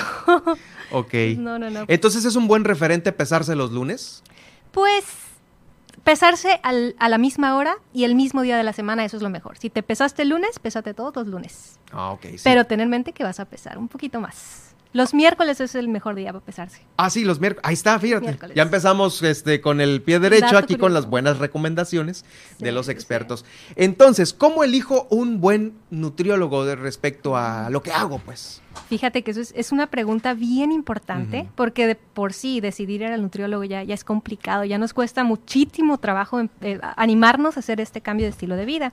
Ahora, lo mejor cuando tenemos que buscar apoyo es buscar apoyo profesional. Cuando me dijiste que íbamos a hablar de este tema, le pregunté a varios colegas y le pregunté a varios pacientes, pero para este punto en especial me interesa mucho la opinión de mis colegas, ¿no? Porque el punto número uno para escoger a un buen nutriólogo es asegurarse que tenga una cédula profesional, ¿sí? Porque de esa forma tú te puedes asegurar que ese nutriólogo tiene una formación que le va a permitir asesorarte dependiendo de las metas que tú tengas. Que acuérdate que las metas pueden ser bien diferentes. Entonces, el primer punto y el más importante, el nutriólogo tiene que tener cédula profesional. Pídesela, investigala en internet, ¿sí? Pero Escaneale el consultorio para que la veas colgada por ahí. Sí, sí, sí. Busca la cédula ahí en el consultorio y busca que o la sea, se ha dado mucho el, el nutriólogo fake. Sí, los, estos que de repente les dicen health coaches o a veces entrenadores de gimnasio, puede ser riesgoso poner tu salud, poner tus manos en manos de este, de este tipo de no profesionistas que dan recomendaciones de nutrición. Esto es algo bien delicado, ¿sí? Entonces, primer punto, hay que escoger a un nutriólogo con cédula profesional. ¿sí? ¿Qué más? Segundo punto y también bien importante, que tenga química contigo. ¿sí? ¿Ah, sí? El nutriólogo te tiene que caer bien, si no, no le vas a hacer caso. Oh, ¿A poco tan, tan, tan? O sea, tenemos que hacer click match. Sí, y este punto, fíjate que me lo dijeron tanto nutriólogos como, como pacientes. pacientes. Personas que han ido a, asesoría nutricional, ¿sí?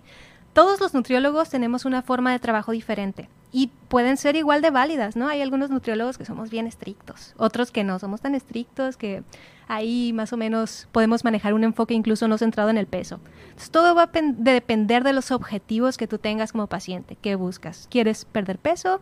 ¿Quieres mantener tu peso? ¿Quieres, ¿No quieres saber del peso? ¿Quieres que sea algo muy estricto? ¿Quieres aprender a comer? Que eso es lo ideal, ¿no? Ir aprendiendo. Eso es lo ideal. Entonces, la química es súper, súper importante también con el nutriólogo.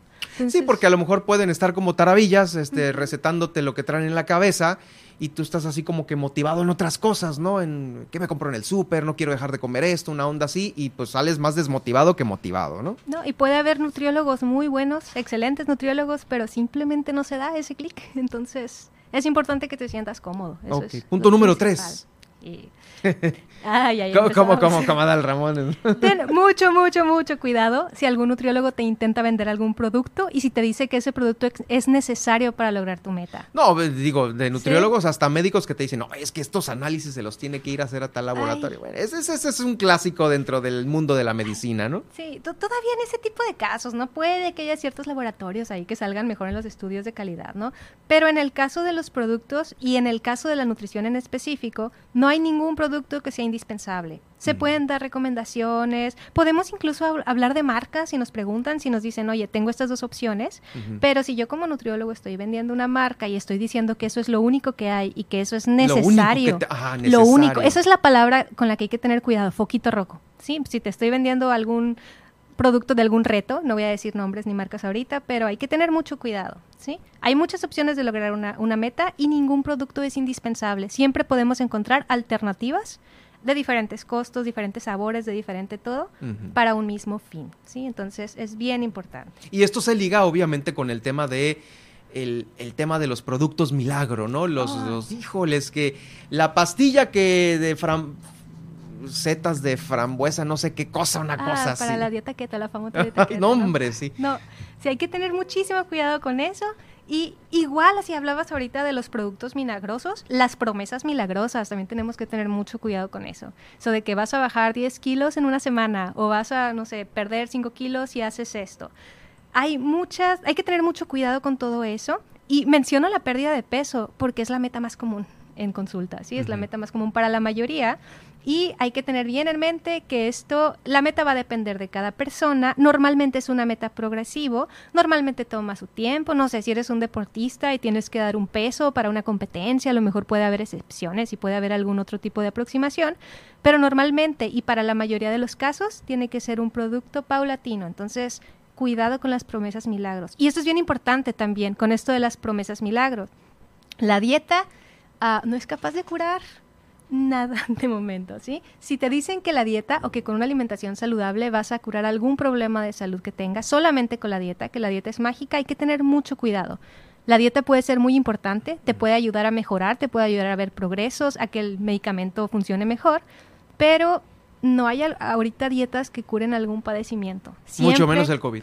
No, no, no, no, no hay la dieta especial para COVID. No, no, no. es que se salió cada cosa en las redes ahora que, que hasta, pues la gente se tomaba el cloro, ¿no? El, el rollo ese del cloro, el hipoclorito, ¿no? Tema importante. Ok, eh, ese tema. También, ¿será todo? No, este, este tema de ahorita lo traigo muy presente porque me acaba de llegar un caso hace poquito que le dijeron que podía curar el vitiligo con la dieta y le estaban vendiendo unos productos. Esta condición en la que van apareciendo manchitas. Las manchas en la piel de, un color muy prominente, ¿no? Blanco regularmente. Entonces, no, no, no caigan en eso. Pregúntenle a un nutriólogo de confianza. Pregúntenle al médico también de confianza, ¿sí? Que revise la evidencia más, más actual y que les diga, pero en mi conocimiento, ahorita no hay ninguna dieta milagro, si no existe ninguna. Que curen. Que cure. Puede prevenir, es muy importante una dieta saludable siempre, pero pues ni modo, no, no, no hay dietas milagros. Con eso entonces ya podemos escoger a nuestro nutriólogo. También hay que tener, sigo diciendo cosas, ¿no? Hay que tener bien en mente cuál es la experiencia del nutriólogo, perdón, y cuál es el enfoque del nutriólogo porque hay muchísimos campos en los que podemos trabajar. Normalmente nos vamos especializando en uno o en algún otro Y hay nutriólogos que se especializan en algunas áreas. Entonces, si, si tu, tu, objetivo o lo que tú quieres atender requiere tratamientos especiales, por ejemplo, una enfermedad renal crónica, un caso de diabetes que necesites tener un control muy especial porque tomas, estás eh, llevando un tratamiento de insulina, uh -huh. es mejor que busques un nutriólogo clínico y de preferencia que tenga experiencia en ese caso porque pues, también el ojo clínico es importante, ¿no? Puede ver de repente cómo se va desarrollando algo, si hay que hacer cambios. Y otros nutriólogos que no hemos trabajado en ese tipo de casos, no tenemos la experiencia para y también rápido. yo creo que ahí justamente entra el, el pues ahora sí que eh, el tema de pues sí te puedo atender, no es mi especialización, pero no te preocupes, ¿no? Yo mm. aquí quédate porque me vas a pagar ya 800 o 1000 pesos la consulta y no lo quieren soltar porque es una lanita, ¿no? Sí, no, tengan mucho cuidado con eso. En ocasiones algunos nutriólogos trabajamos en colaboración, pero te lo tenemos que decir, se lo tenemos que decir al paciente. Sí, sabes que vete Siempre. con fulano que él es el mero mero uh -huh. para estas cosas, ¿no? Sí, o trabajamos en conjunto, yo atiendo esta parte, este esta, este profesionista atiende este, estar uh -huh. en seguimiento con médico, ver las credenciales, sabes que esta persona es especialista en nutrición deportiva, por ejemplo. Uh -huh. Sí, que son metas diferentes, son metas específicas. Entonces, bien importante. Si ya vas a invertir en un nutriólogo, que sea un nutriólogo que atienda lo que tú quieres tratar. Sí, obviamente, sí. pues definitivo el, el, el, nutriólogo para metas deportivas, ¿no? Uh -huh. eh, seguramente es muy distinto a lo que un coach te dice, ¿no? El, entrenador, ¿no? Sí, sí, sí. Y incluso entre deportes, ¿eh? No todos los, nutri los deportes, perdón, van a necesitar el mismo tratamiento, el mismo tipo de dieta. Uh -huh. Entonces, hay deportes con los que puedes rendir muy bien con un tipo de dieta y otros que vas a necesitar, no sé, tener un, un porcentaje de grasa mucho más bajo, tener un, una, a lo mejor una dieta un poquito más estricta. Uh -huh. Entonces, va a depender muchísimo de todo eso. Y ahí hablando de eso y hablando de deportistas, ¿no? Porque son, son una, es una población muy especial. Un nutriólogo siempre te tiene que explicar cuáles son los efectos secundarios del tratamiento dietario que vas a llevar. ¿Sí? Por, por ejemplo. Ay, por ejemplo. Ok, ok. Eh, una persona quiere perder peso, ¿qué puede esperar? Puede esperar, puede esperar sentir hambre, ¿sí? Puede esperar de repente empezar a pensar más en comida. Puede esperar sufrir estreñimiento, ¿sí? Puede esperar que a lo mejor... Sentirse débil. Sentirse débil, sí. Y aunque la dieta esté sin muy bien ánimo. hecha, sí, sin ánimo, pueden pasar muchas cosas. A veces tenemos que hacer ajustes. Uh -huh. Acuérdate que nosotros vamos tra trabajamos con personas, cada persona tiene un, un, contexto diferente, puede haber diferentes condiciones de salud. Entonces tenemos que ir valorando cómo se van sintiendo.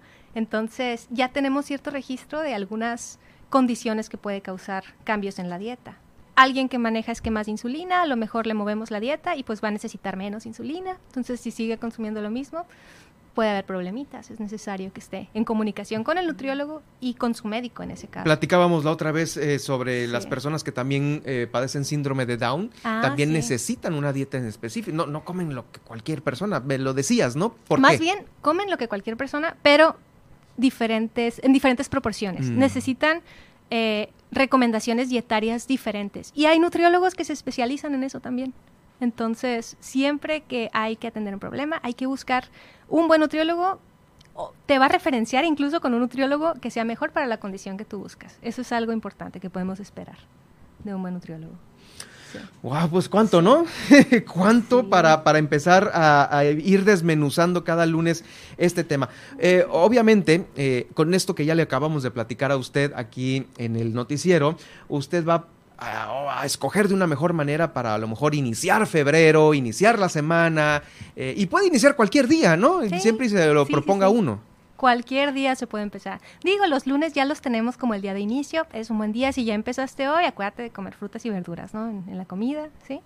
Pero cualquier día se puede empezar. Oye, y justamente hablábamos también sobre la nueva manera de dar a conocer la nutrición, porque eh, pues ahorita entre lo que venden en la calle, entre la mercadotecnia, entre todo esto, me parece que eh, más que una dieta que puedas seguir rigurosamente, lo hablábamos sobre un estilo de vida, ¿no? Claro que sí. Lo más conveniente siempre es tratar de buscar un estilo de vida. Acuérdense, de hecho la dieta, la misma definición de la dieta, no es un plan de alimentación o no es un menú que voy a seguir una semana. Dieta en realidad es lo que comemos todos los días. Entonces, cuando nosotros queremos tener una dieta saludable, queremos estar comiendo todos los días algo que sea saludable. Hay muchas, muchas, muchas formas de hacer una dieta balanceada Entonces, lo más importante es que tú busques una dieta que se ajuste a tus gustos, a tus preferencias, a los alimentos que tienes a tu alcance, a lo que puedes conseguir. Porque a veces esto puede ser un terror para la gente. Sí, sí, Fui con el nutriólogo y puta, Me me, puso salmón No, la me- primera semana. Deja tú, bueno, eh, me mató de hambre. Ah, No me sí, llenaba sí, sí. Con, la- con lo que me dio, sabe horrible sin ponerle algo a, a una, a una cosa. Yo creo que esto ahorita ya no aplica, ¿no? Porque hay, las opciones son demasiadas, ¿no? ¿O, o cómo lo ves? Sí, aquí hay algo bien importante. Si vas a un nutriólogo, dile esto, ¿no? Acuérdate.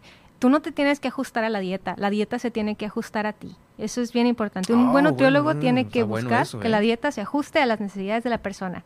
Y esas necesidades ta- también involucran los gustos, las preferencias, lo que puedo comprar, ¿sí? Tiene que O sea, ser no es lo que se le antoja lo que dice el libro o lo que quiere el nutriólogo, sino No. es al revés. Sí, siempre hay formas de adaptarnos nosotros a los gustos y a las necesidades de la persona. Entonces, Es decir, que si yo soy una persona sana, pero ya ves que a veces entre personas dicen, oye, ¿a ti te gusta lo dulce o lo salado? Lo dulce o lo salado. Que Sí, ves sí, una peli con dulce o con salado, ¿no?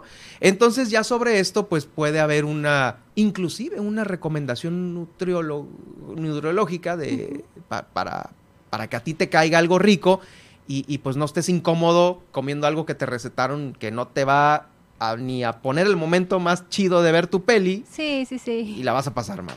Sí, sí, sí, no. Entonces, eso es bien, bien, bien importante. Entonces, la dieta tiene que brindar placer, tiene que gustar. Sí, qué bueno. Pues eso es muy importante. Lo más importante es no matarnos de hambre, porque a mí sí me pasó y yo sí quedé muy enojado con un dro- corta yo otra vez y no, ni madre, voy a comer. Ahorita me voy a servir como, como sano, pero híjole, está muerto de hambre. Obviamente el balanceo es importante, ¿no? Yo creo que en los próximos programas vamos a justamente a tratar el tema. eh, ¿Cuál será el próximo que tratemos, este eh, Alma? Porque creo que ahí está tan demasiado esto. A lo mejor lo, que- lo más que te puede preguntar la gente, lo que Ay. las dietas keto, eh, que estas que están Que de moda, Lo ¿no? más que me pueden preguntar, yo creo que es cuál es la mejor dieta. Y está difícil, pero sí se puede, se puede, se puede hablar un poquito de qué evidencia hay, qué aspectos, qué características. Es que esta última, tener. híjoles, Pero esta sí. memes, han salido páginas de internet, perfiles de Instagram, este comida ya hecha para la dieta keto. Bueno, ¿qué es esto? Ah, pues con ese nos vamos, mira. Ah, con la dieta keto. ¿O o no? Sí, sí, sí, sí, está bien. está bien. ¿Cómo hay interés también en esta dieta keto? Digo, Está no es mi interés, ¿eh? Sí. Es que es, no, es- no es mi interés, pero yo lo veo en todos lados y digo yo, "Ah, o sea, Ok, vamos a hablar de la dieta keto, entonces está muy interesante ese tema. sí está ¿eh? muy interesante. Sí, sí, ok, bueno. eh, a ver, dinos algo así como para que nos dejes picado para el otro lunes. es pues- un error. Oh, un error, ok. Esta dieta no es la mejor dieta para perder peso y en realidad no fue eh, diseñada para perder peso. Fue diseñada para una población muy específica de niños que pueden tener problemas con epilepsia, por ejemplo. Ahí, esa, es, esa es la historia de la dieta keto. Por ahí viene, por ahí. Tómenla, señores y señoras, ¿eh? Tómenla. Aquí van a escuchar todos los lunes a una profesional, un equipo de profesionales que vienen justamente de, de La Plumita, también De este, La Plumita, de La es. Plumita, que es un, un espacio en Instagram, creo que en Facebook también están. Sí, están en Facebook, estamos más activos en Instagram, pero ah, bueno, estamos muy en bien, pues ahí para todos los instagrameros, instagrameras, La Plumita, y ahí van a poder ustedes, este, de- La Plumita MX. la plumita aparece. MX, ver obviamente eh, las recomendaciones y pues algunos temas en específico, las dudas también. A ti, ¿dónde te, dónde, dónde tienes tu, tu contacto, tu consultorio, tus redes sociales? Ok, redes sociales están como Alma de Nutri. En Facebook, en Instagram, la página web es almadenutri.com.mx. Ok, ahí dudas, comentarios, Dudas, preguntas comentarios. y todo esto, ¿no? Ya lo saben, el próximo lunes, el próximo lunes, la dieta keto. La dieta keto. Está es muy polémico. O- ojo, nada más antes de irnos por. Sí, sí puede haber una dieta keto saludable, pero requiere mucho, eh, mucha planeación. Tiene que estar muy bien planeada, ¿sí? Tanto del nutriólogo como del paciente. ¿sí? O sea, los dos tienen que super mega aplicarse, No, no es porque, ah, ya comí productos keto, no. No, ya me comí mi no. tocino con mi huevito. No, no, no. Hay que, hay que balance, hay que hacer una dieta saludable aún así. Bueno, muy bien. Alma, muchas gracias. Es la nutrióloga, nutrióloga o doctora, nutrióloga. no, todavía no, todavía no. Ok, la nutrióloga eh, Alma Lorena Ruelas, aquí en Milet Noticias, Baja California Sur, con el tema de hoy que lo van a poder ustedes eh, escuchar en el podcast que va a quedar ahí en las plataformas que usted ya conoce y maneja muy bien. Recuerde que estamos en Spotify, en iHeartRadio, en TuneIn, en Alexa y en seno.fm. Eh, ahí va a quedar el podcast de esta interesante entrevista. También la entrevista de Fernando eh, Vázquez con el tema de los juzgados cívicos, ahí el delito y la justicia cívica en La Paz. Esos dos podcasts van a estar en estas redes sociales. Ya vamos a ir al resumen de este lunes 31.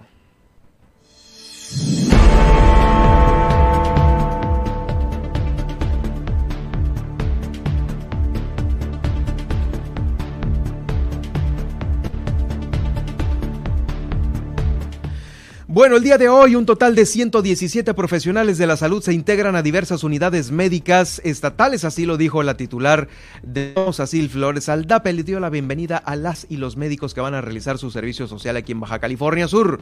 Un 24%, por, un 24 de los eh, hospitalizados es, eh, de los eh, hospitalizados está intubado, cinco son menores de edad. De viernes a lunes hubo una baja de 1.949 casos de COVID-19. También eh, le comento que en este estudio estuvo Fernando G. Vázquez, ¿cómo van los juzgados cívicos aquí en La Paz? Él es el coordinador de El Delito y la Justicia Cívica, va a estar en el podcast. El presidente municipal de Los Cabos, Oscar Lex, colocó la primer piedra de este hotel, The Place at Cabo, que se ubica junto a la Marina de Cabo San Lucas, el que estuvo abandonado muchísimos años. Va a contar con 150 habitaciones y va a estar listo operando ya en dos años. También el sector empresarial se hará cargo del el pago del impuesto del derecho de saneamiento ambiental. Continúan los accidentes automovilísticos. En este fin de semana ocurrieron 27 en Los Cabos y también eh, una mujer murió aquí en la capital del estado por eh, uno de estos accidentes. Eh, anunciaron también la reactivación de la ruta C59 en la capital del estado, Virreyes Álamos Centro, va a beneficiar a poco más de 17 colonias. El gobernador del estado inauguró junto con la alcaldesa Milena Quiroga el Festival de la Ballena Gris. En Mulegé reapareció Rubén Muñoz con las alcaldesas de Comondú, Loreto y Mulegé en este eh, proyecto ofrecido para tener más agua potable en sus municipios. Eh, también, por supuesto, eh, comerciantes y locatarios se suman para reforzar la seguridad allá en las playas de Los Cabos. Van a hacer un recorrido de vigilancia desde el Médano hasta ocho cascadas. Eh, con esto vamos a llegar al final de este informativo el día de hoy. Muchísimas gracias por acompañarnos. Recuerde que mañana en punto de las 10 de las 10 de la mañana, nuestro morning show con eh, Luis Roberto el Voy y con Juan Pablo Torres Don Limón, nuestro morning show a las 10 de la mañana. Y también después de ahí a las 11, la cabina en vivo de Nadia Ojeda. Nadia, gracias por acompañarnos en este nuestro primer programa de dos horas. Gracias a ti, Germán. Y un saludo a toda nuestra audiencia. Nos sintonizamos mañana. Nos sintonizamos mañana también en los controles eh, técnicos. Estuvo nuestro compañero, em, nuestro compañero Ismael, Ismael Ortega. Y también a Saúl en la producción en la producción de... Sí, en la producción de nuestro informativo. Yo soy Germán Medrano, ya sabes, sígame en Twitter en arroba Germán Medrano y en Germán Medrano Nacionales en Facebook. Que pase usted una excelente semana y una mejor tarde.